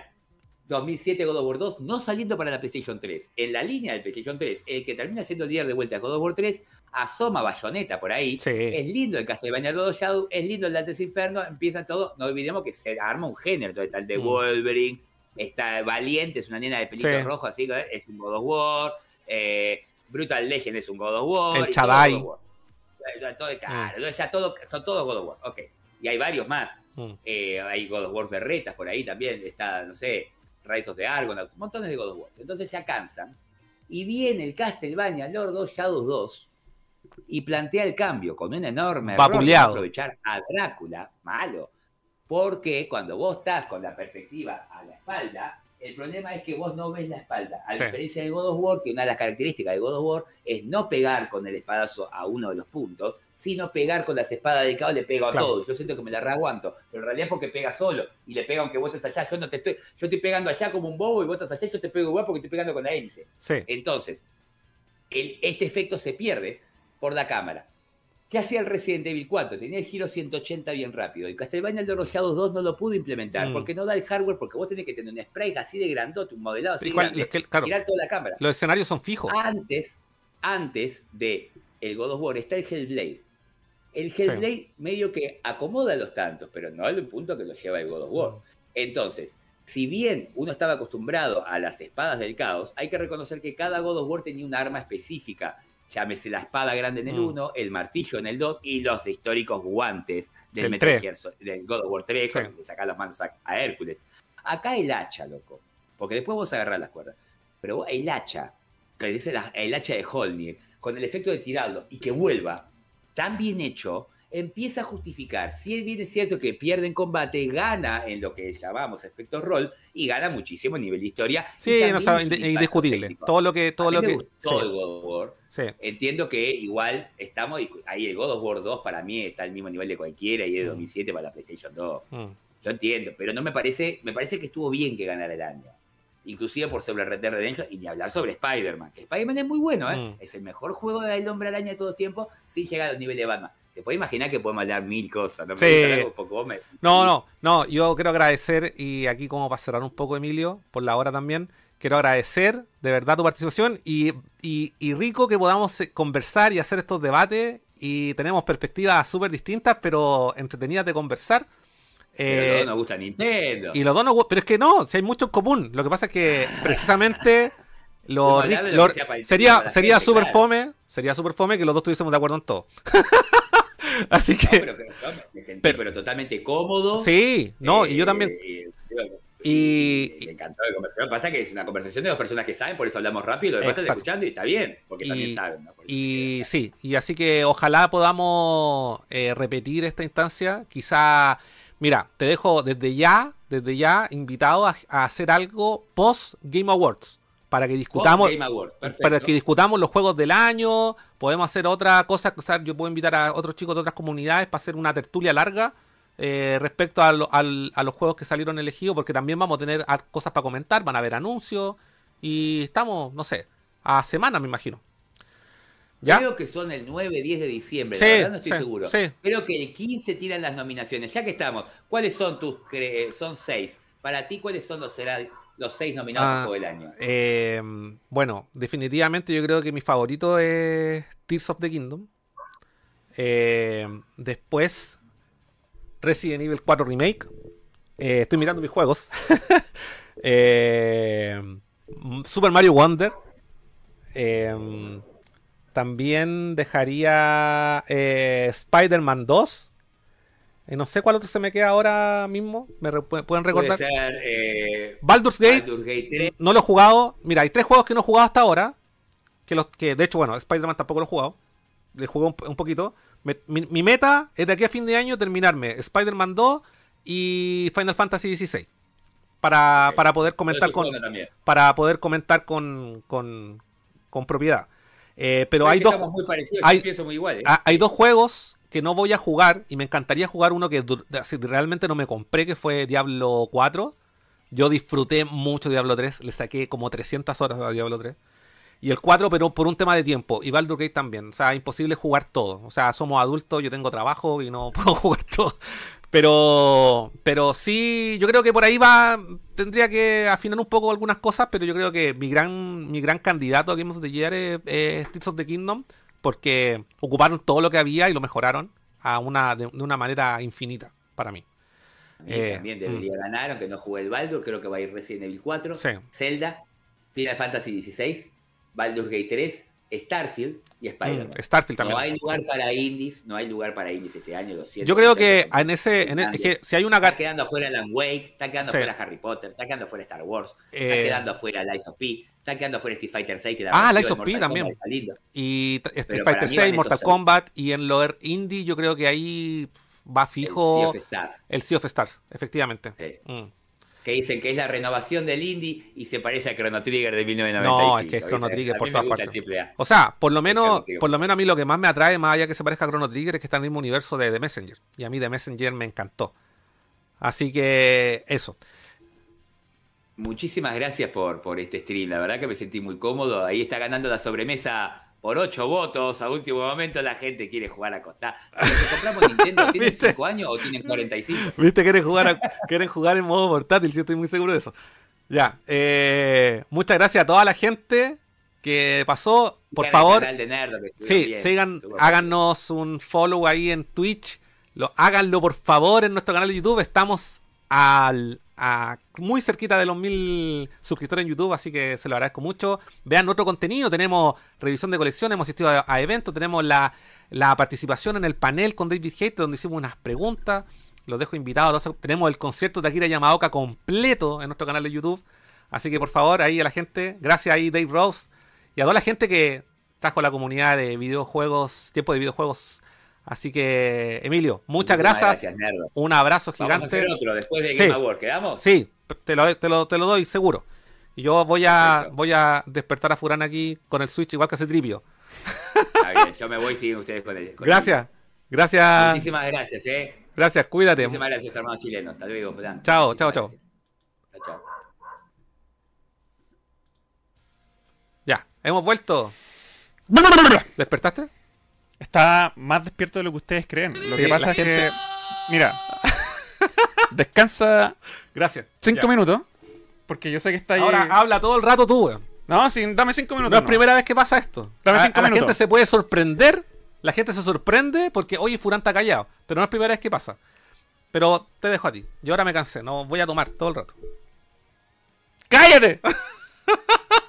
no, mira, eh, yo voluntariamente eh, en un, en un momento guardé silencio porque acá el amigo invitado dijo, dijo algo Te- te- muy real. Te, te hirió. No, no, por lo no. de Mega Man. No, no, no. dijo algo muy cierto. Que... no. Dijo algo muy cierto y es que acá hay dos personas que saben mucho que hablan muy rápido. Sí. Entonces yo dije, mira, meter la cuchara en este debate... Pero la no- gente, la gente estaba preocupada. weón. Sí sé, sí, yo me leí todos los mensajes. Ah, Ellos creen que yo no Anda veo... la. No creen, creen que yo no veo detrás de estos lentes. Sí. Pero no quise interrumpir, Sí. de, de, de todas maneras no quise interrumpir porque eh, el debate era muy personal. Era muy personal. que me pongo, yo me pongo rígido. y, y meter una, una tercera opinión, yo creo que hubiese, me- hubiese hecho mucho ruido y hubiese alargado una conversación que ya daba para largo. Mm. Hablamos mucho rato, más de una hora, sí. ¿no? Hablaron mucho rato. O sea, Más de una hora. Eh, más, más de una hora. O sea, yo estuve sentí que hablé como tres. Pero sí, tuvo- tres, tres opiniones eh, entre dos personas que hablan mucho y muy rápido. Yo Sí. dije, no, a la mierda, Sí, weón, no. no, Esta sí. weá está bien que sea un debate de a dos. Y como él bien dijo, de dos personas que saben mucho Mm, y que tienen un rango etario muy similar mm. Y opiniones muy diferentes. Mm. ¿cachai? Entonces yo dije, no, No, esta, o sea, esta weá yo la ¿sabes quiero observar. Sí, no, yo no siento que sean opiniones, o sea, opiniones diferentes, sino que dan para el debate igual. Porque son, yo creo que igual coincidimos con Emilio en muchas cosas. Lo que pasa es que tenemos puntos de vista distintos. Claro, Pero. contextuales pero- y sí, de sí. gusto Y de gusto, y, sí, y de una realidad también de, de país, pues, ¿cachai? Sí, pues, obvio, que son cosas súper distintas. Son infancias súper diferentes. No, pero súper bien. Yo lo pasé súper bien. Eh, te No, pido- sí. yo, te, yo te pido disculpas en todo caso porque como que siento que no te dejo hablar también porque, puta, yo me pongo intenso también. Es que no dejáis hablar, pues. Sí, eso Sí, es verdad. sí, y, verdad. y yo como, y yo como, te- como sé eso, y tú, y tú, es que tú te apasionáis cuando hablas. Yo no quise romper ese flujo. No, o sea, apa- aparte que a mí, como que es como, weón, ah, vos me cacháis cómo soy, pues, entonces como que también, como que me pongo más, así como... es ah, que yo creo que haber metido la cuchara hubiese sido eh, cortar, cortar la, cortar Sí, la, no, está la bien, inspiración, ¿cachai? bien. Entonces yo, en, este momento quise ser eh, observador. Está bien. está Y eh, estuve, bueno, estuvo súper intensa la conversación. Mm. Dos, como él bien insisto en el punto, una conversación de dos personas que saben mucho. Entonces acá no había como una competencia de sabiduría porque era súper parejo. Mm. No, sí, no siento que haya sido así. Eh, es que claro, eh, estábamos poniendo muchas cartas sobre la mesa Sí. y eso pasa también cuando te conoces con una persona que comparte los mismos gustos y, y querís tratar de como transmitir todo. pues, weón, Y aparte, qué mejor que este haya sido el primer encuentro de los dos canales con una con, con temáticas tan profundas porque se hablaron Mm. de como cinco temas profundos. weón. Sí, no, desde y, consola y hasta podemos título, hasta seguir hablando como cuatro horas. Claro, y por eso la invitación queda abierta para hacerlo para hacer esto de nuevo porque se nota que esto puede dar para mucho más. Sí, no, súper, súper. Eh, yo insisto, yo no estaba ni aburrido, no me quedé ni dormido, yo estaba No, súper sí. atento, pero pero conozco tu flujo, entonces yo no quise interrumpir ese flujo porque no, lo encontré necesario, porque yo creo que sería eh, se- se- sería mucho mejor hacer un debate doble, ¿cachai? Que triple, o, eh, o cuando hay tres personas hablando, el desorden eh, es Sí, impresionante, sí. ¿cachai? No, sí, está bien. Entonces, ahí, mira, ahí, ahí el tío, el tío, disculpa. Es que salió un mensaje bueno ahí. El, el tío nos dijo, eh, dijo, pa- me pasó lo mismo una vez con mi polola. Habló una hora y al final yo le dije que estaba bien. Pero sí, no, está bien. sí, está bien, sí. no, sí, acá son, hay, acá yo veo hartas similitudes entre ustedes dos. Es que la, el leitario también. Claro, po, igual yo eso lo veo un poco más a la distancia. Yo llegué después, ¿cachai? Al mundo de los videojuegos, llegué en otra generación. Eh, y ustedes dos igual manejan un, eh, un punto de vista mucho más eh, estadístico, de negocio, Mm. ma- ma- Comercial. más que de consumidor, Mm. ¿cachai? Yo no me meto mucho en esa, en esa arista. Yo, yo, yo disfruto más el, el- el medio como consumidor. Jugar nomás. Como jugar, claro. Sí. Entonces, Y, que no- parece- y que no lo hace menos tampoco. yo me pareció correcto dejar que esto fluyera así. Ujú. ¿cachai? Porque se disfrutó más. Si hubiese, hu- hubiese- las opiniones se hubiesen visto un poco más eh, cohibidas o un poco más resumidas si hubiésemos estado los tres hablando al mismo tiempo, Sí, ¿cachai? sí, La- está bien. eh, es, un, es, un, es un ruido, ¿cachai? Así que, mm, no, bacán, que quede la invitación abierta pa- para hacer esto de nuevo. Cuando quiera acá el amigo invitado, Sí. eh, después de los, de los awards, como tú decís, puta, ahí va.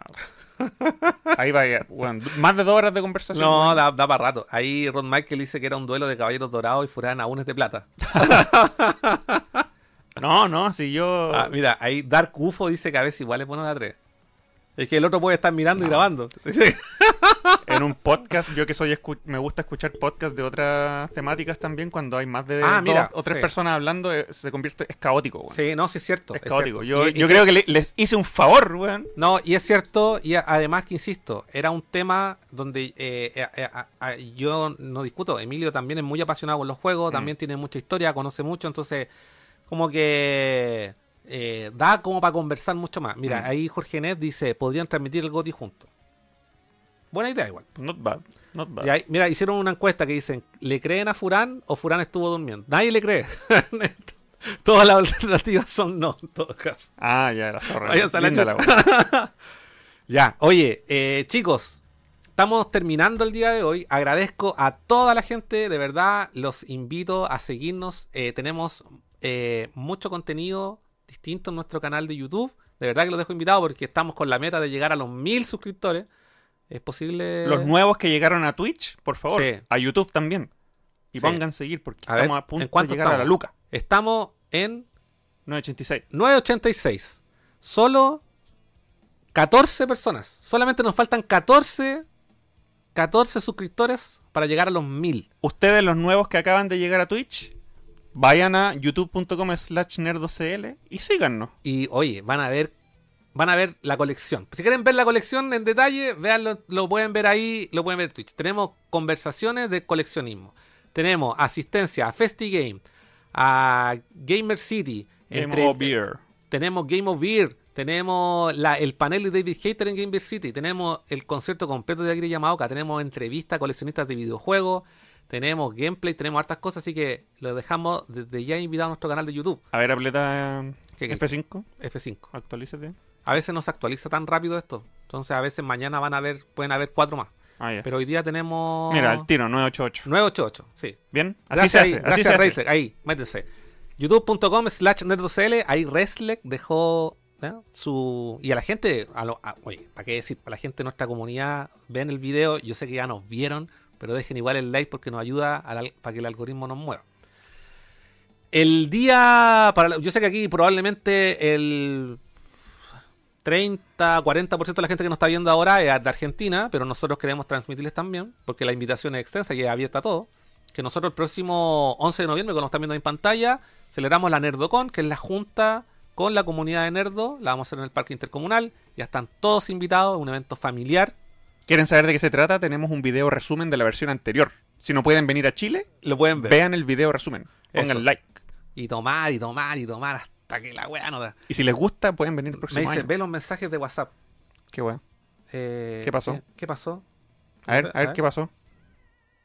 Mensajes de WhatsApp, no veo mensajes de WhatsApp. Ah, pero son. ¿Qué quieren, weón? A ver. Ah. ya, ahí está. La vamos a compartir en la foto para que la vean. no sé. Me tengo que tapar la cara ahí para que. Ahí está. vamos a poner esa, vamos a poner esa de miniatura ahí en el, en el. Oye, me acaban de dar una muy buena idea para usar estos lentes en reuniones donde no quiero Ah. estar. Ya cabros, oye, agradecido nuevamente y ahí insisto a los 47 espectadores que tenemos, por favor Mm. síganos en YouTube, se lo agradecemos mucho. Instagram, YouTube, Twitch, Sí. toda la wea. Vayan a nerdo.cl y síganos en toda la web. No se van a arrepentir. Ya cabros, nos vemos a toda la gente, nos vemos el sábado. po. Sí, sábado 11, nos vemos. No queda nada, no queda nada. Raid, sí, vamos a hacer raid, obvio. Ya. Vay- váyanse, por favor, antes de ir. Sí, oye, lleven chelita, vinito, hamburguesilla, carbón. Hay todos los detalles en el grupo nerdo de WhatsApp. Ah, el, el link está exclusivamente en la bio de nuestra cuenta de Instagram. Mm. Así que para la gente que nos quiere seguir, usted nos busca por Nerdo, Nerdo CL y le aparecemos en todas partes. Sí. Eso chicos, muy Su agradecido. nuevo canal favorito. gra- muy agradecido. Nos vemos. Nos vemos. Chao, chao, chao, chao. Cuídense. Adiós.